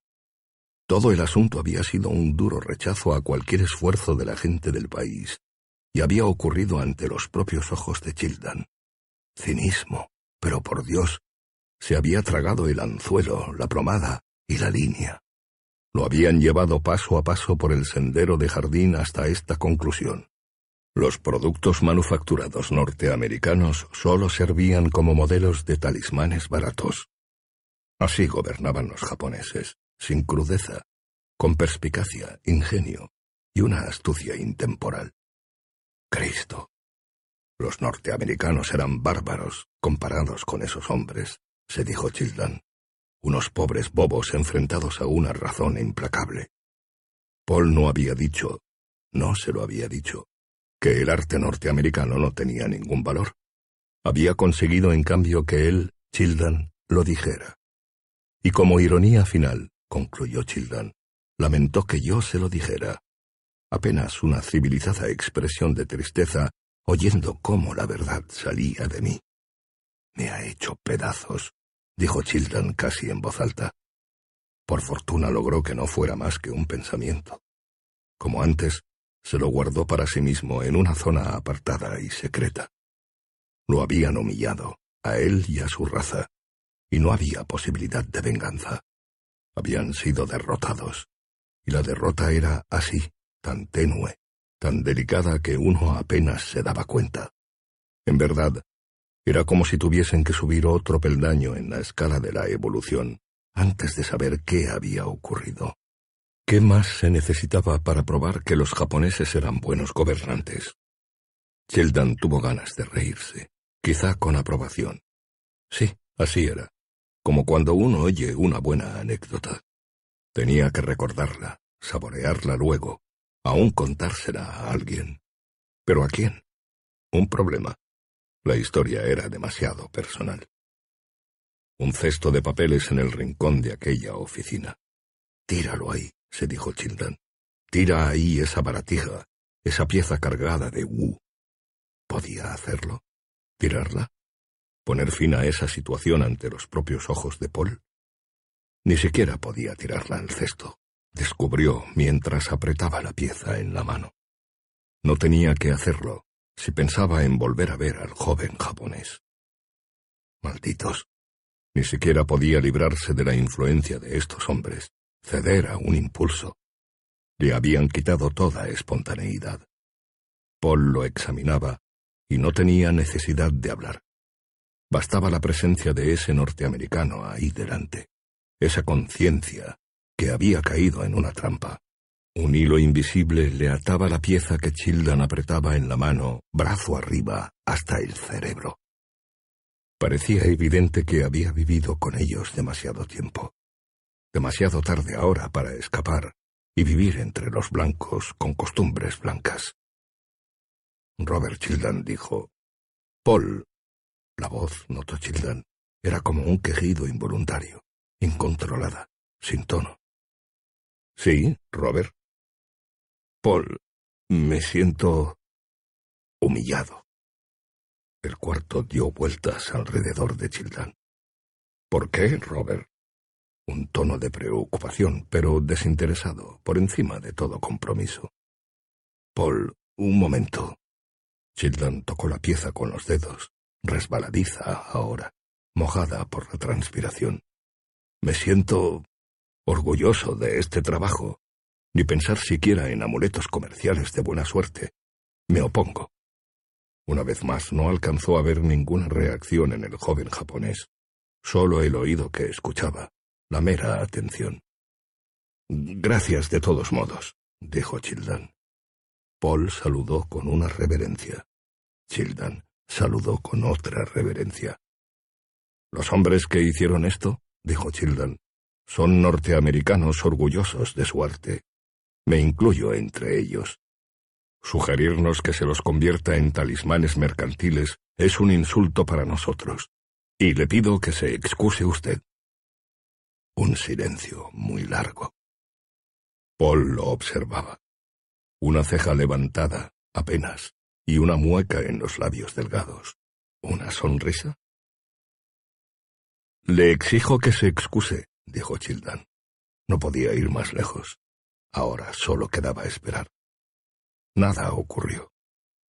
Por favor, pensó Childan, ayúdame. Olvide mi arrogante actitud, dijo Paul, y extendió la mano. Muy bien, dijo Robert Childan. Se estrecharon las manos. La calma descendió al corazón de Childan.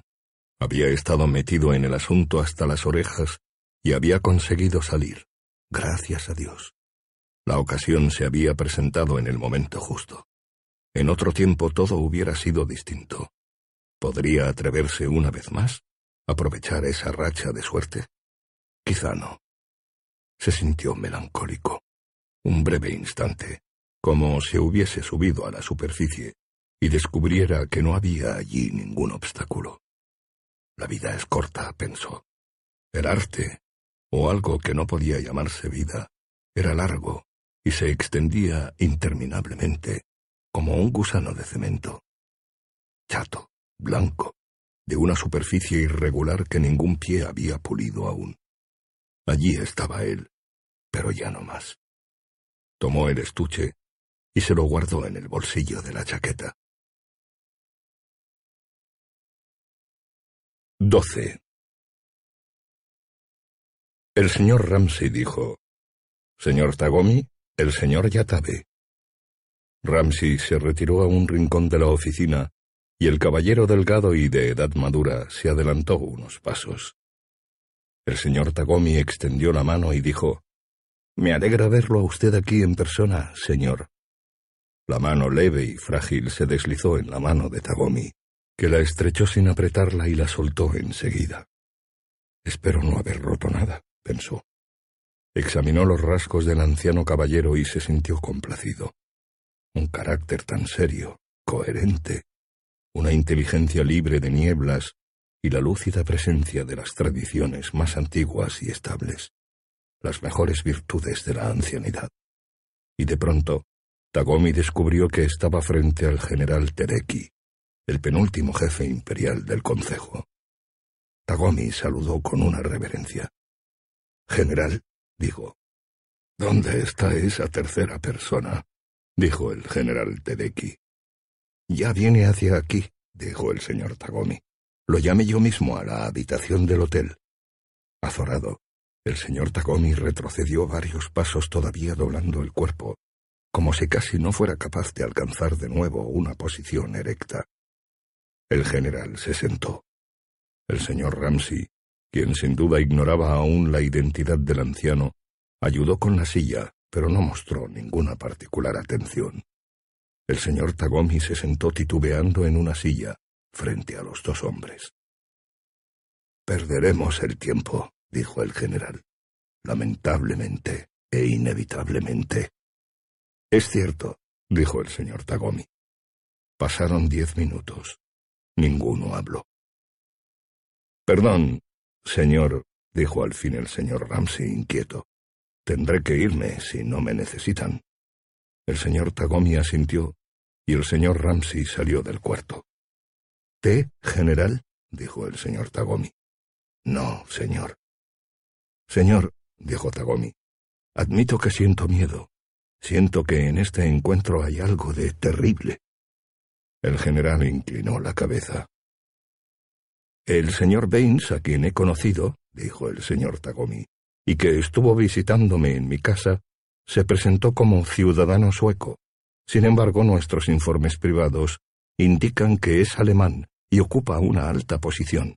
Digo esto porque... Por favor, continúe. Gracias. General, la agitación del señor Baines a propósito de este encuentro me ha llevado a pensar que todo esto tiene algo que ver con las perturbaciones políticas en el Reich. El señor Tagomi no mencionó otro hecho que él había notado. El general no había podido presentarse a la hora prevista. Señor, dijo el general, ahora está usted a la pesca de información, no informando.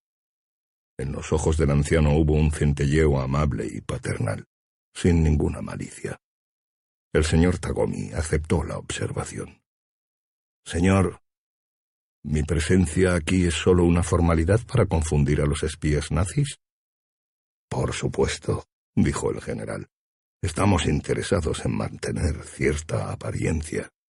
El señor Baines es representante de las industrias Am de Estocolmo, un perfecto hombre de negocios, y yo soy Shinshiro Yatabe. El señor Tagomi pensó, y yo soy de veras Tagomi. Es indudable que los nazis han seguido las idas y venidas del señor Baines, dijo el general. Tenía puestas las manos en las rodillas y se sentaba muy recto, como si, pensó Tagomi, estuviese oliendo un lejano caldo de carne.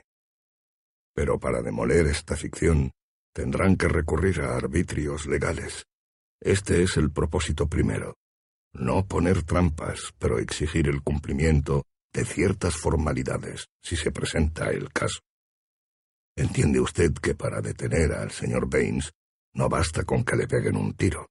Lo que harían enseguida si el hombre viajara, bueno, sin esta protección verbal.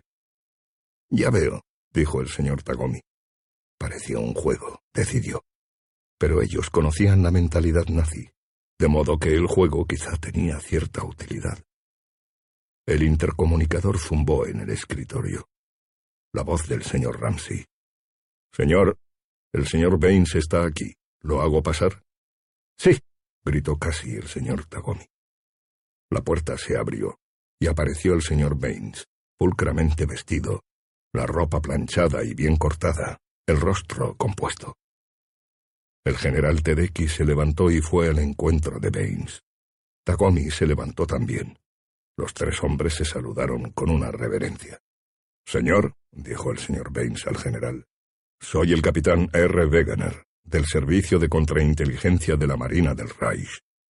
Queda entendido que no represento a nadie excepto a mí mismo y a algunas personas anónimas, ninguna oficina o departamento de cualquier orden del gobierno del Reich.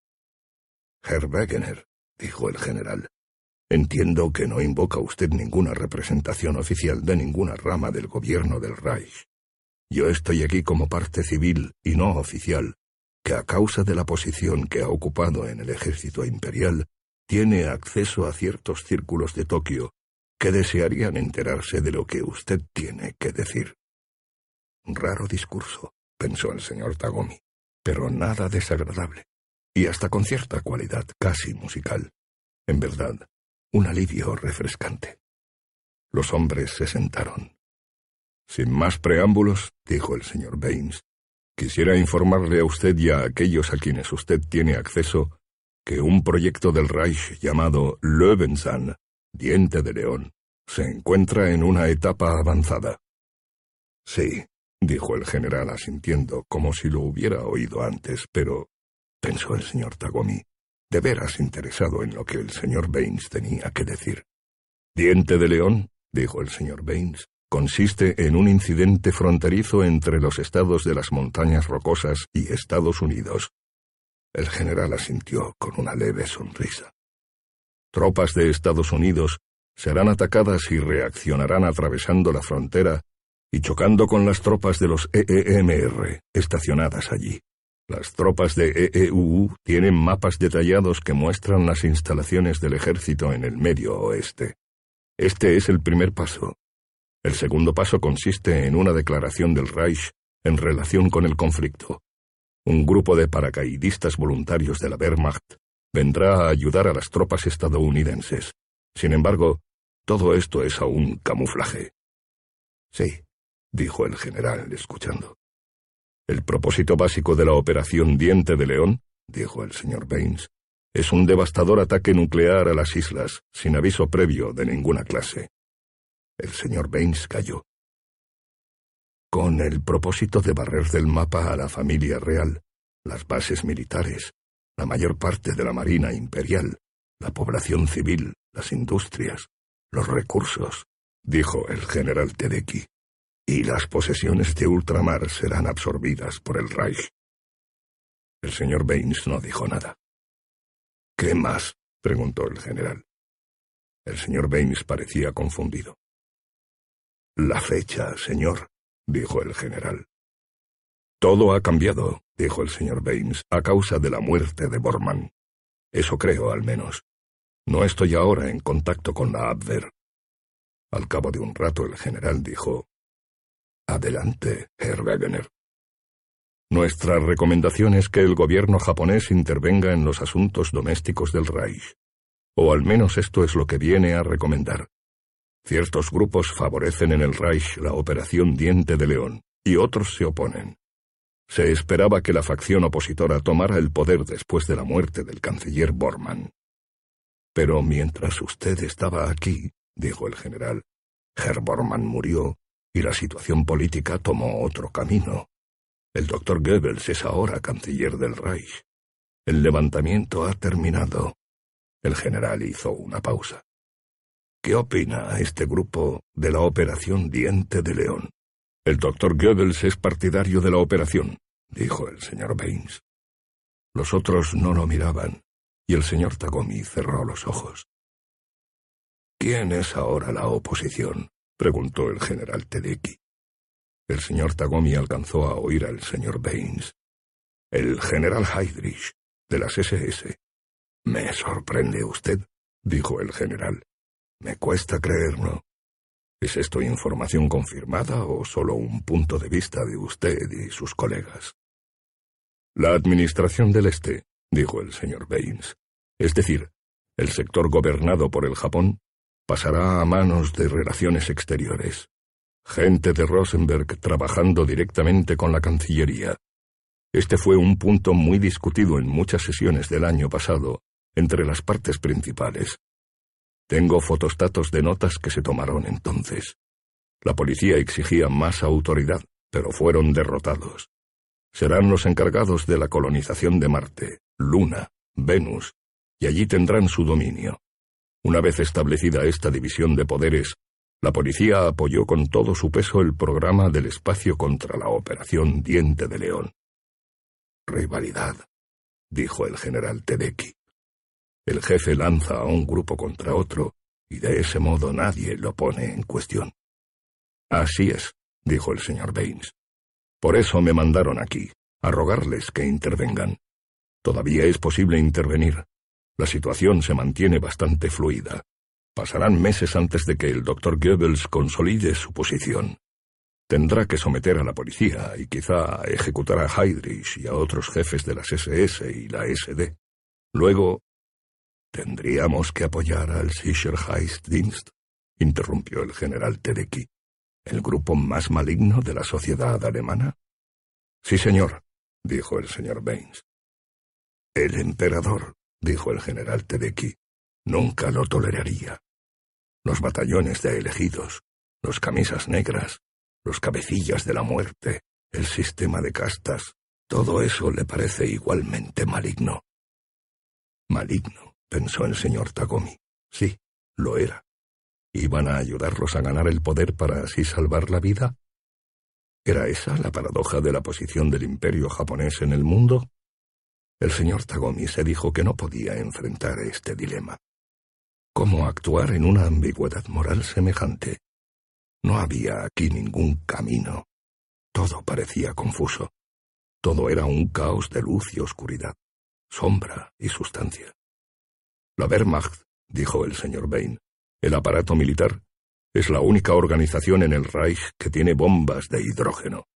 Cuando la usaron los camisas negras del ejército, estaba ahí supervisando. En tiempos de Bormann no se permitió nunca que las armas nucleares fueran a manos de la policía. En el plan Diente de León, todo será llevado a cabo por la OKW, los altos mandos del ejército. Me doy perfecta cuenta, dijo el general Tedeki. Las prácticas morales de los camisas negras exceden en ferocidad a las de la Wehrmacht, pero son menos poderosos. Tenemos que atenernos a la realidad, a los factores de poder. No podemos apoyarnos en consideraciones éticas. Sí, tenemos que ser realistas, dijo en voz alta el señor Tagomi. El señor Baines y el general Tedeki echaron una mirada a Tagomi. El general dijo al señor Baines, ¿Qué sugiere usted de modo específico? ¿Que nos pongamos en contacto con la SD aquí en los estados del Pacífico? ¿Negociar directamente con... no sé quién es jefe aquí? Alguna criatura repelente, imagino. La SD local no sabe nada, dijo el señor Baines. El jefe, Bruno Kreuz von Meer, es una vieja mula del Partei, ein Altparteigenosse, un imbécil. A nadie en Berlín se le ocurriría contarle algo. No hace otra cosa que trabajo de rutina. Entonces, ¿qué? El general parecía enojado. ¿El cónsul local? ¿O el embajador del Reich en Tokio? Esta conversación fracasará, pensó el señor Tagomi. No importa lo que esté en juego. No podemos meternos en esa monstruosa ciénaga esquizofrénica de sanguinarias intrigas nazis. Nuestras mentes no se adaptarían. Hay que actuar con delicadeza, dijo el señor Baines, a través de una serie de intermediarios. Un hombre cercano a Heydrich y que esté fuera del Reich, en un país neutral, o que viaje a menudo entre Berlín y Tokio. ¿Ha pensado en alguien? el ministro de Relaciones Exteriores de Italia, el conde Chiano, un hombre inteligente, de coraje, en quien se puede confiar, dedicado por entero al entendimiento de las naciones. El inconveniente es que no tiene contacto alguno con el aparato de la SD, pero puede llegar a ellos apoyándose en intereses económicos, como los de Krupp o el general Seidel, o aún en algún personaje de las Waffen SS. Las Waffen-SS son menos fanáticas, más en la corriente principal de la sociedad alemana. La organización de usted, la Abwehr, sería inútil tratar de llegar a Heydrich a través de ustedes. Los camisas negras nos odian. Desde hace veinte años están tratando de que el Partei apruebe la liquidación de la Abwehr in toto. No corre usted un riesgo excesivo, dijo el general Tedeki. Son muy activos aquí en la costa del Pacífico, he oído decir. Activos pero ineptos, dijo el señor Baines. El representante de la Cancillería. Rice es un hombre hábil, pero se opone a la SD. El señor Baines se encogió de hombros. El general Tedeki dijo, Me gustará tener esos fotostatos para pasárselos a mi gobierno cualquier material en relación con esas disputas en Alemania y... El general pensó un momento. Pruebas y de naturaleza objetiva. Por supuesto, dijo el señor Baines. Buscó en su chaqueta y sacó una cigarrera de plata. Verá usted que los cigarrillos son cilindros huecos, cada uno con un microfilm. Le pasó la cigarrera al general Tedeki. ¿Y qué ocurre con la cigarrera? dijo el general, examinándola. Parece demasiado valiosa para darla así. El general comenzó a sacar los cigarrillos. Sonriendo, el señor Baines dijo, La cigarrera incluida. Gracias. Sonriendo también, el general se guardó la cigarrera en el bolsillo superior del chaleco. El intercomunicador zumbó en el escritorio. El señor Tagomi apretó el botón. La voz del señor Ramsey. Señor, hay un grupo de hombres de la SD en el vestíbulo de la planta baja y pretenden apoderarse del edificio. Los guardias del Times están forcejeando con ellos. Se oyó el sonido de una sirena que venía de la calle, bajo la ventana del señor Tagomi. La policía militar está en camino, además de la Kempeitai de San Francisco. Gracias, señor Ramsey, dijo el señor Tagomi. Ha hecho usted algo encomiable, informando con tranquilidad. El señor Baines y el general Tedeki escuchaban rígidos. Señores, les dijo el señor Tagomi, es seguro que mataremos a esos criminales de la SD antes de que lleguen aquí. Le habló enseguida a Ramsey. Corte la corriente de los ascensores. Sí, señor Tagomi. El señor Ramsey interrumpió la comunicación. Esperaremos, dijo el señor Tagomi, y abriendo el cajón del escritorio sacó una caja de madera de teca, levantó la tapa y descubrió un Colt 44 US 1860 de la Guerra Civil en perfecto estado. Luego puso sobre el escritorio una caja de balas y comenzó a cargar el revólver. El señor Baines y el general Tedeki lo miraban con los ojos muy abiertos. Parte de mi colección personal, dijo el señor Tagomi. Me he pasado horas y horas vanagloriándome en prácticas de tiro, compitiendo favorablemente con otros entusiastas, pero el uso de verdad había quedado postergado. Hasta ahora.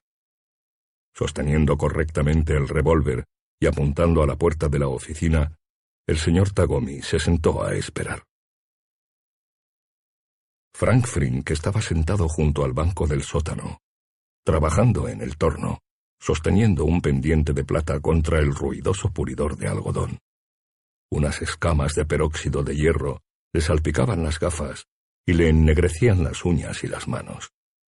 La fricción calentaba el pendiente, una espiral en caracol, pero Frank apretaba las mandíbulas y no lo soltaba. No lo hagas demasiado brillante, dijo Ed McCarthy.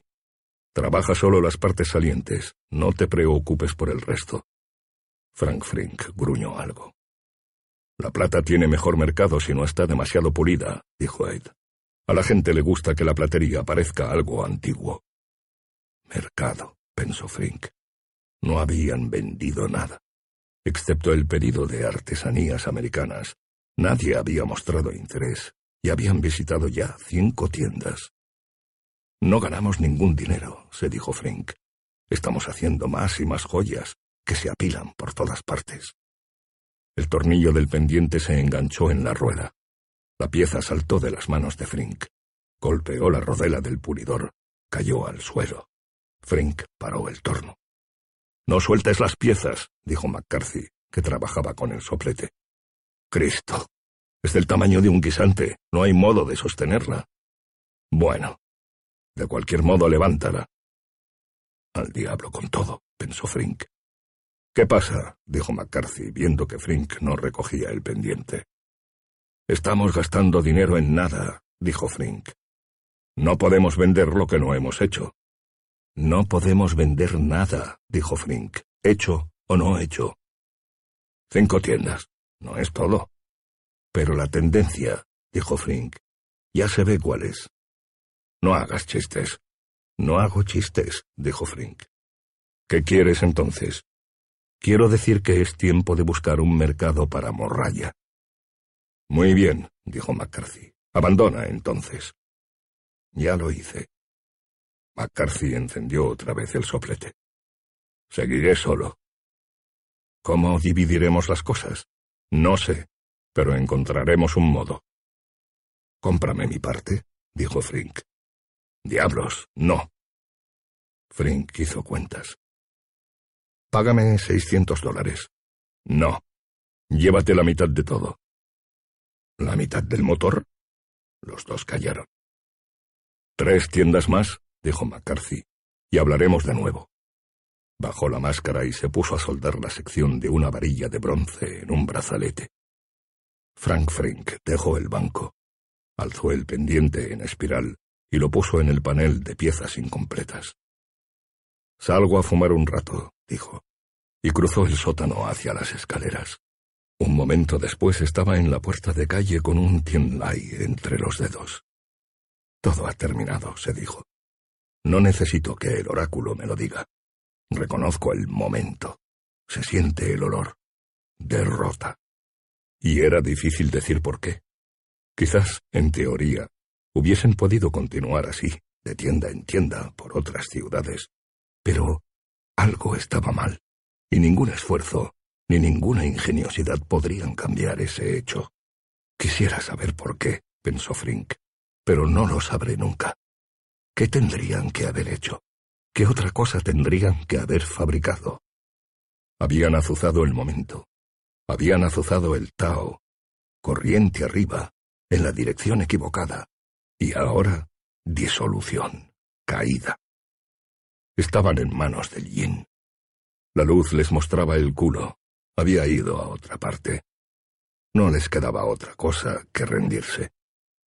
Frink estaba allí bajo el alero, dando rápidas chupadas al cigarrillo de marihuana y observando distraídamente el tránsito, cuando un hombre blanco, de mediana edad y aspecto común, se le acercó a paso lento.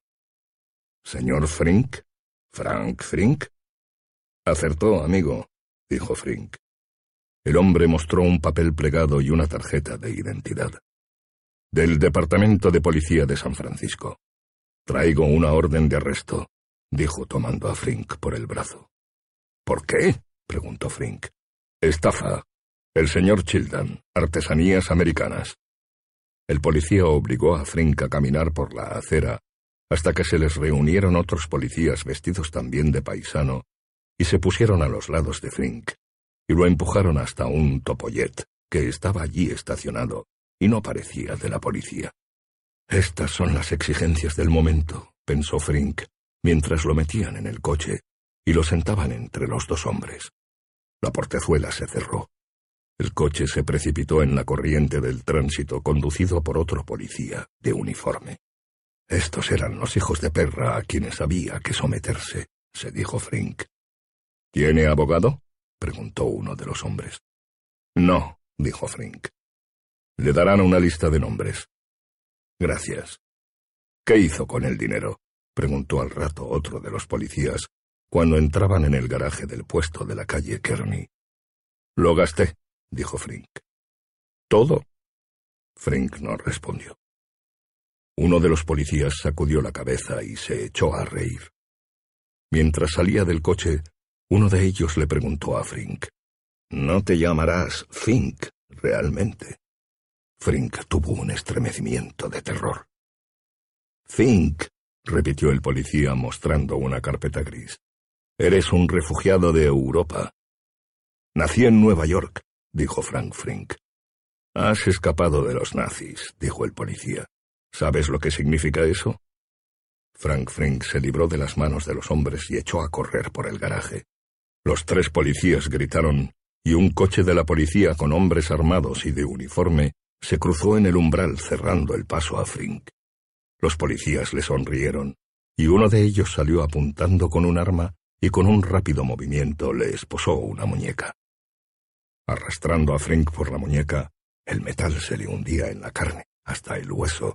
El policía lo llevó de vuelta al otro extremo del garaje. De vuelta a Alemania, dijo un policía mirándolo.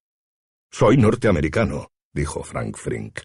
Eres judío, dijo el policía. Mientras llevaban a Frink arriba, uno de los policías dijo, ¿Lo anotamos aquí? No, dijo otro. Lo tendremos guardado para el cónsul alemán. Querrán someterlo a las leyes alemanas. Así que después de todo, no hubo lista de abogados. Durante los últimos veinte minutos, el señor Tagomi no se había movido del escritorio, con el revólver apuntando a la puerta, mientras el señor Baines se paseaba por la oficina. El viejo general, luego de pensar un rato, había levantado el teléfono y había llamado a la embajada japonesa en San Francisco. No había podido llegar, sin embargo, al barón K.L. Macule. Un burócrata le informó que el barón estaba fuera de la ciudad. Ahora el general Tedeki estaba haciendo una llamada transpacífica a Tokio. Consultaré con la escuela de guerra, le explicó al señor Baines. Se pondrán en contacto con fuerzas militares estacionadas en esta zona. El general no parecía perturbado. De modo que estaremos fuera de peligro en unas pocas horas, se dijo el señor Tagomi. Infantes de marina japoneses, quizás, armados con ametralladoras y morteros. Los trámites oficiales aseguraban un mejor resultado final, pero llevaban tiempo. Allí, en la planta baja, unos cuantos camisas negras apaleaban mientras tanto a secretarias y empleados. No obstante, él, Tagomi, no podía hacer mucho más. Me pregunto si valdrá la pena llamar al cónsul de Alemania, dijo el señor Baines. El señor Tagomi se vio a sí mismo llamando a la señorita Efreikian y pidiéndole que viniera con el grabador para tomar dictado de una urgente protesta a Herr H. Rice. Puedo llamar a Herr Rice por otra línea, dijo el señor Tagomi. Por favor, dijo el señor Baines. Esgrimiendo todavía aquella pieza de colección, el Colt 44, el señor Tagomi apretó un botón del escritorio descubriendo una línea telefónica secreta especialmente instalada para comunicaciones esotéricas. El señor Tagomi marcó el número del consulado de Alemania. Buenos días. ¿Quién llama? Voz de hombre, cortante, de acento alemán. Un subordinado, evidentemente. Su excelencia Gerrais, por favor, dijo Tagomi con voz dura e intencionada. Aquí el señor Tagomi, misión comercial del imperio, máxima autoridad. Sí, señor. Un momento, por favor. Un momento largo. Ningún sonido en el teléfono, ni siquiera un clic. El hombre estaba allí sin hacer nada al lado del teléfono, decidió el señor Tagomi. Un engaño típicamente nórdico. Se volvió al general Tedeki, que esperaba en el otro teléfono, y al señor Baines, que seguía paseándose. Parece que me dejaron colgado, les dijo. Al fin de nuevo, la voz del funcionario. Siento haberlo hecho esperar, señor Tagomi. No es nada. El cónsul está en una conferencia. Sin embargo, el señor Tagomi cortó la comunicación. Pérdida de energía. Por no decir más, dijo frustrado. ¿A quién podrían llamar ahora? La tococa enterada ya, y lo mismo la policía militar de los muelles, era inútil telefonearles. ¿Llamada directa a Berlín? al canciller del Reich, Goebbels, al aeropuerto imperial de Napa pidiendo socorro aéreo. Llamaré al jefe de la SD, Hervé Kreuz von Meer, decidió en altavoz. Quejas amargas, aullidos e invectivas. Empezó a marcar el número que en la guía de teléfonos de San Francisco correspondía formalmente, eufemísticamente a Lufthansa, terminal de aeropuerto, vigilancia de cargas. El teléfono zumbó y el señor Tagomi dijo, Vituperios histéricos desafinados. Tenga usted una buena actuación, dijo el general Tedeki, sonriendo. Una voz germánica dijo en la oreja del señor Tagomi, ¿Quién es? El señor Tagomi no tenía ganas de infatuar otra vez la voz, pero estaba decidido. Vamos, conteste, exigió la voz. El señor Tagomi gritó. Ordeno el arresto y juicio inmediatos de esa banda de carniceros y degenerados que han perdido la cabeza y corren enloquecidos como bestias rubias feroces e indescriptibles. ¿Sabe usted quién soy, Kerl? Tagomi, consejero del gobierno imperial. Cinco segundos de plazo o adiós la legalidad y una tropa de infantería de choque iniciará una masacre con bombas incendiarias de fósforo. Una desgracia para la civilización. En el otro extremo de la línea, el lacayo de la SD farfullaba ansiosamente. El señor Tagomi le guiñó un ojo al señor Baines. No, no, no estamos enterados de nada, decía el lacayo. ¡Mentiroso! gritó el señor Tagomi. Entonces no nos queda otra salida. Cortó golpeando el receptor. Quizá no sea más que un gesto, les dijo al señor Baines y al general Tedeki, pero no puede hacer daño. Siempre es posible que haya gente nerviosa, aún en la SD. El general Tedeki iba a hablar cuando se oyó un tremendo estruendo en la habitación vecina. El general se volvió y la puerta se abrió bruscamente. Dos hombres blancos, corpulentos, irrumpieron en la oficina. Los dos exhibían pistolas equipadas con silenciadores. Vieron al señor Baines. Deister, dijo uno, y fueron hacia Baines. Sentado al escritorio, el señor Tagomi apuntó con el Colt 44, antigua pieza de colección, y apretó el gatillo. Uno de los hombres de la SD cayó al suelo. El otro volvió la pistola con silenciador hacia el señor Tagomi y disparó. El señor Tagomi vio un débil mechón de humo sobre el arma y oyó el silbido de una bala que le pasaba cerca. Rápido como campeón de torneos, amartilló el Colt y lo disparó una y otra vez. La mandíbula del hombre de la SD saltó en pedazos. Trozos de hueso, de carne y de dientes volaron por el aire. Alcanzado en la boca, se dio cuenta el señor Tagomi. Mal sitio, especialmente con una bala que asciende. Había aún un poco de vida en los ojos de aquel hombre sin mentón. Todavía me ve, pensó el señor Tagomi. Luego los ojos perdieron su brillo, y el hombre de la SD se desplomó soltando la pistola, haciendo un inhumano ruido de gárgaras. Nauseabundo, dijo el señor Tagomi. No aparecieron más hombres de la SD en el umbral. Quizá todo ha terminado, dijo el general Tedeki al cabo de una pausa. El señor Tagomi, que estaba entregado a la tediosa tarea de recargar el revólver, se interrumpió para apretar el botón del intercomunicador. Traigan auxilio médico urgente, ordenó. Gente muy malherida aquí. Ninguna respuesta. Solo un zumbido. Inclinándose, el señor Baines había recogido las dos armas de los alemanes. Le pasó una al general y se guardó la otra. Ahora los tendremos bien a raya, dijo el señor Tagomi, sentándose otra vez con el Colt 44. Formidable triunvirato en esta oficina. Desde el vestíbulo llamó una voz.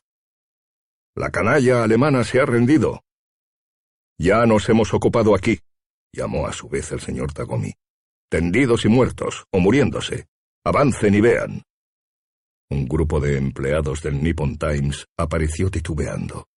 Varios traían partes del equipo contra motines del edificio, hachas, rifles, granadas de gas. Cos celebro, dijo el señor Tagomi. El gobierno de los estados del Pacífico en Sacramento Podría declarar la guerra al Reich sin titubear. Abrió el revólver. De cualquier modo, ha terminado.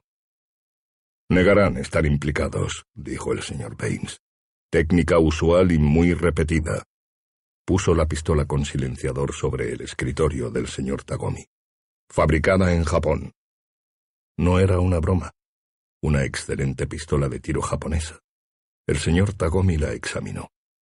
Y los hombres no son alemanes, dijo el señor Baines. Le había sacado la cartera a uno de los blancos, el muerto. Ciudadano de los estados del Pacífico. Vive en San José. Ninguna relación con la SD. Se llama Jack Sanders. Soltó la cartera. Un asalto, dijo el señor Tagomi. ¿Motivo? La caja de caudales. Ninguna implicación política. De cualquier modo, el asesinato o rapto intentado por la SD había fracasado. Al menos, este primer intento había fracasado. Sabían, por supuesto, quién era el señor Baines y a qué había venido. La perspectiva, dijo el señor Tagomi, es sombría. Se preguntó si serviría de algo consultar ahora el oráculo. El libro podía protegerlos, advertirles, aconsejarles. Todavía temblando sacó los cuarenta y nueve tallos de Milenrama.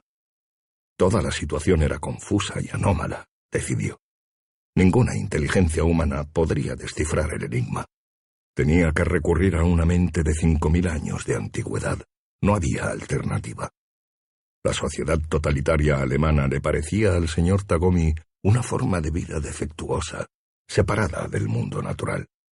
Defectuosa en todas sus partes, un popurrí de insensateces.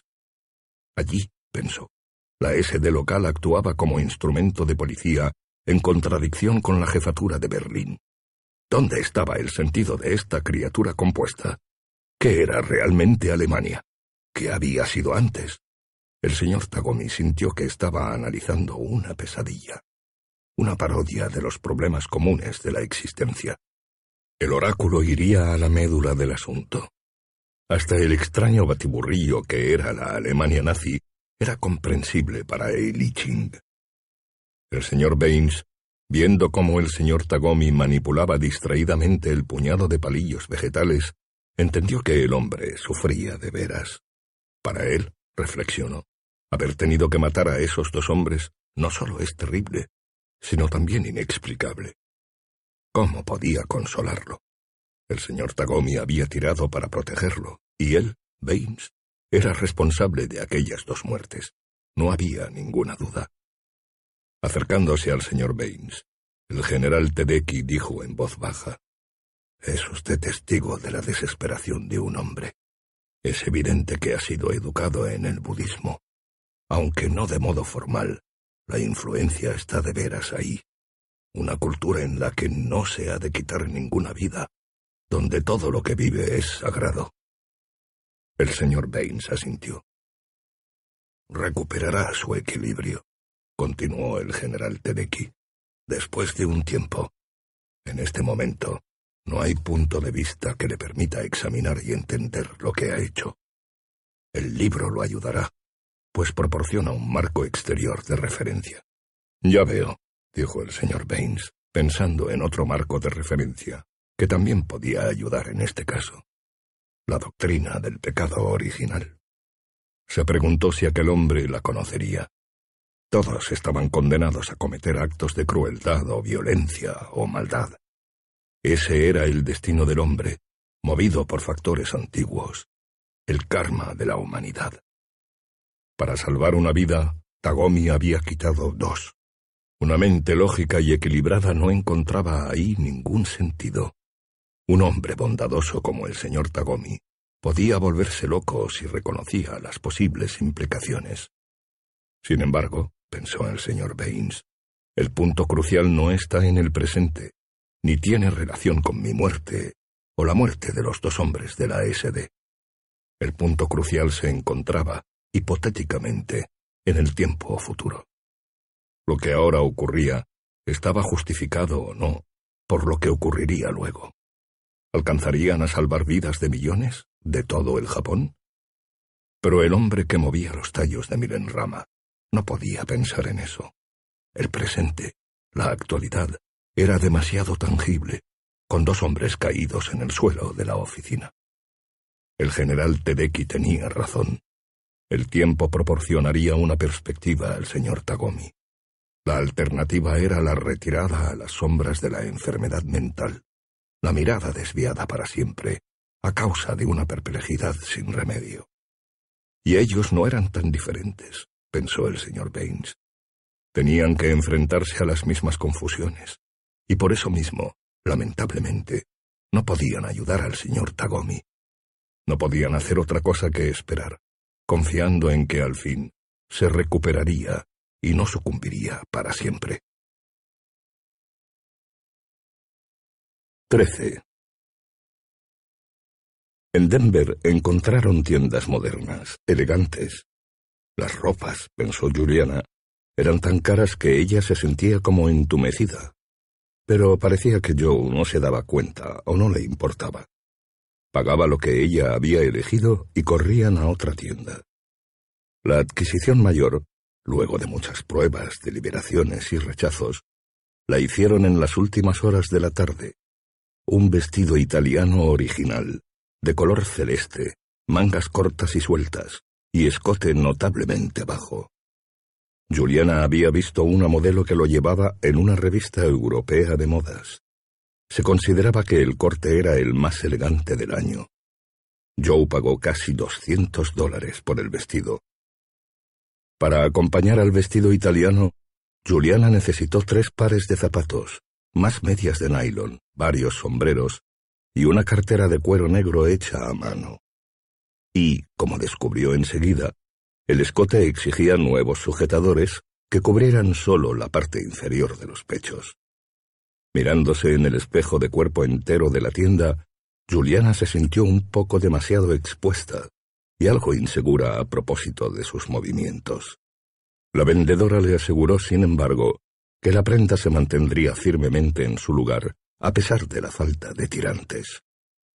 Justo encima del ombligo, pensó Juliana mientras se miraba en la intimidad del cuarto de pruebas. Y ni un milímetro más. El sujetador también costó bastante. Era importado, como el vestido, explicó la vendedora, y hecho a mano. Después, la vendedora les mostró ropa de verano, pantalones cortos y trajes de baño, y una bata de toalla. Pero de pronto Joe pareció inquieto. Salieron de la tienda. Mientras Joe cargaba los paquetes y bolsas en el coche, Juliana dijo, ¿No te parece que estaré deslumbrante? Sí, dijo Joe con voz preocupada. Sobre todo con el vestido italiano. Te lo pondrás cuando vayamos a la casa de Abensen. ¿Entiendes? Joe dijo con dureza esta última palabra, como si fuese una orden. El tono sorprendió a Juliana. Medida doce o catorce, le dijo a la vendedora de la tienda siguiente. La vendedora sonrió y los acompañó hasta las hileras de vestidos. ¿Qué otra cosa necesitaba? Lo mejor, se dijo Juliana, era tomar todo lo que podía mientras podía. Miró alrededor. Blusas, faldas, jerseys, pantalones, chaquetas. Sí, una chaqueta. Joe, dijo, necesito una chaqueta larga, pero no de tela natural. Se decidieron al fin por una fibra sintética que venía de Alemania. Era más durable que la piel natural y menos cara. Pero Juliana se sentía decepcionada. Para reanimarse un poco se puso a mirar las joyas. Eran unas piezas horribles, fabricadas en serie, sin imaginación ni originalidad. Tengo que comprar alguna joya, explicó Juliana a Joe. Pendientes, por lo menos. O un broche que vaya bien con el vestido italiano. Juliana arrastró a Joe por la acera hasta una tienda de joyas. ¿Y tú? recordó Juliana con culpa. Tenemos que comprar algo para ti también. Mientras ella miraba joyas, Joe entró en una peluquería a cortarse el pelo. Cuando reapareció media hora más tarde, Juliana lo miró boquiabierta. No solo se había cortado el pelo lo más corto posible, además se lo había teñido. Juliana apenas lo reconocía. Joe era rubio ahora. Buen Dios, pensó Juliana mirándolo. ¿Por qué? Encogiéndose de hombros, Joe dijo, estaba cansado de mi color. No quiso decir más, y se negó a discutir el asunto. Entraron en una tienda de ropa para hombres y se pusieron a mirar.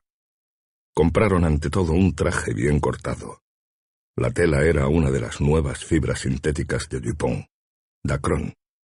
Calcetines, ropa interior y un par de zapatos estrechos y puntiagudos. ¿Qué otra cosa? pensó Juliana. Camisas y corbatas. Ella y el empleado eligieron dos camisas blancas con puños franceses, algunas corbatas hechas en Francia y un par de gemelos de plata. Tardaron solo cuarenta minutos en hacer todas las compras para Joe. Juliana estaba asombrada de lo fácil que había sido, comparándolo con el trabajo que le habían dado sus propias compras. El traje de Dacron necesitaba algún arreglo, pero Joe parecía inquieto otra vez y pagó enseguida la cuenta con las letras del Reichsbank que llevaba consigo. Otra cosa, recordó Juliana, una billetera. De modo que ella y el vendedor eligieron una billetera negra de cocodrilo, y al fin dejaron la tienda y volvieron al coche. Eran las cuatro y media y las compras, por lo menos en lo que se refería a Joe, habían terminado. ¿No quieres que te tomen un poco en la cintura? le preguntó Juliana a Joe, mientras entraban en el tránsito del centro de Denver. ¿Al traje? No. La voz de Joe, brusca e impersonal, sobresaltó a Juliana. ¿Qué pasa? ¿Compré demasiado? Sí, se dijo Juliana. Es eso. Gasté mucho dinero. ¿Puedo devolver alguna prenda? Comamos algo, dijo Joe. Oh, Dios, exclamó Juliana. Me olvidé. Camisones. Joe la miró con furia. ¿No quieres que me compre un bonito pijama? dijo ella. Me sentiré fresca y... No. Joe meneó la cabeza. Olvídalo. Busca un sitio para comer. Juliana dijo con voz tranquila. Primero vamos a un hotel, nos cambiamos y luego cenamos. Y tenía que ser un buen hotel, pensó ella, o todo se acababa. Aún a esta altura de las cosas. Y preguntarían en el hotel cuál era el mejor restaurante de Denver y el nombre de un club nocturno donde hubiera un espectáculo de esos que se ven una vez en la vida. No una celebridad local, sino una figura famosa de veras, como Eleanor Pérez o Willie Beck. Ella había visto los anuncios de las estrellas de la UFA, que venían a Denver y no se contentaría con menos. Mientras buscaban un buen hotel, Juliana miraba de reojo al hombre que tenía al lado. Con el pelo corto y rubio y las ropas nuevas, no parecía la misma persona. Se preguntó si a él le gustaba más de este modo. Era difícil decirlo y cuando ella se hiciese arreglar el cabello, los dos serían de alguna manera como personas diferentes, creados de la nada, o mejor, creados por el dinero. Pero ante todo tenía que peinarse. Encontraron un hotel monumental en el centro de Denver, con un conserje uniformado que se ocupó de hacer aparcar el coche. Juliana se sintió satisfecha. Y un botones, en realidad un hombre mayor, pero que llevaba el uniforme de color castaño, vino enseguida y cargó con el equipaje y todos los paquetes, dejándolos sin nada que hacer, de modo que subieron las anchas escaleras alfombradas y, cruzando las puertas de roble y cristal, entraron en el vestíbulo.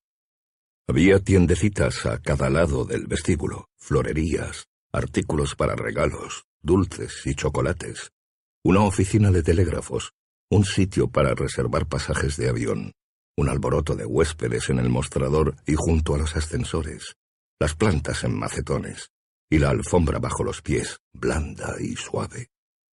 Juliana podía oler el hotel, la gente, la actividad. Rótulos de neón indicaban dónde estaba el restaurante, el salón de té, el bar. Juliana no alcanzaba a verlo todo mientras cruzaba en el vestíbulo. Había además una librería. Mientras Joe firmaba el registro, Juliana se excusó y fue deprisa a la librería. Quería ver si tenían algún ejemplar de La Langosta. Sí, había nada menos que todo un anaquel, con un letrero que señalaba lo importante y popular que era el libro, y por supuesto que estaba prohibido en los dominios alemanes. Una mujer de mediana edad, sonriente, con aire de abuela, atendió a Juliana. El libro costaba casi cuatro dólares, y a Juliana le pareció caro, pero abrió la cartera nueva y pagó con una letra del Reichsbank. Luego corrió de vuelta a Joe. Mostrando el camino con el equipaje, el botones los llevó al ascensor y luego al segundo piso, y a lo largo del pasillo, silencioso, tibio y alfombrado. Abrió para ellos la puerta de la habitación, llevó todo dentro y ajustó las cortinas y las luces. Joe le dio una propina y el botones se marchó, cerrando la puerta. Todo se estaba dando exactamente como ella quería. ¿Cuánto tiempo estaremos en Denver? le preguntó a Joe, que había empezado a abrir unos paquetes sobre la cama. Antes de seguir a Cheyenne. Joe no contestó. Estaba mirando algo dentro de la maleta. ¿Un día? ¿O dos? preguntó Juliana mientras se quitaba el abrigo nuevo. ¿Piensas que podríamos quedarnos tres días? Alzando la cabeza, Joe contestó. Nos vamos esta noche. Al principio Juliana no entendió, y luego no pudo creerlo.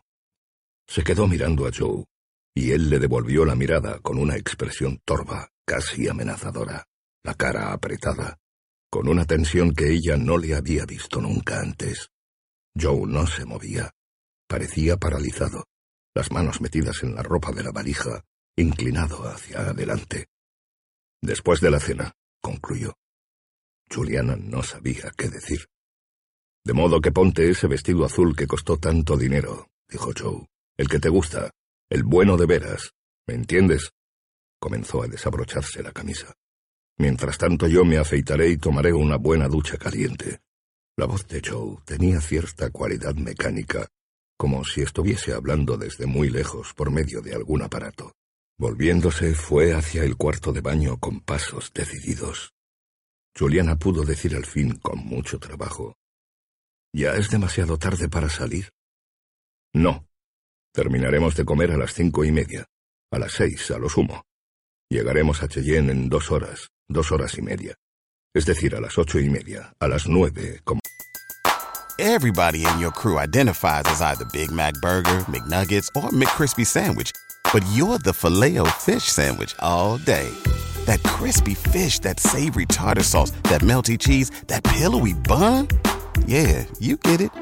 Every time. And if you love the filet of fish, right now you can catch two of the classics you love for just $6. Limited time only. Price and participation may vary. Cannot be combined with any other offer. Single item at regular price. Ba da ba ba ba. ¿Te preocupas por tu familia? Entonces, ¿por qué darles solo huevos ordinarios cuando pueden disfrutar de lo mejor? Eggland's Best, los únicos huevos con ese delicioso sabor fresco de granja, además de la mejor nutrición, como 6 veces más vitamina D, 10 veces más vitamina E y 25% menos de grasa saturada que los huevos regulares, además de muchos otros nutrientes importantes. Así que, dales los mejores huevos. Eggland's Best, mejor sabor, mejor nutrición, mejores huevos.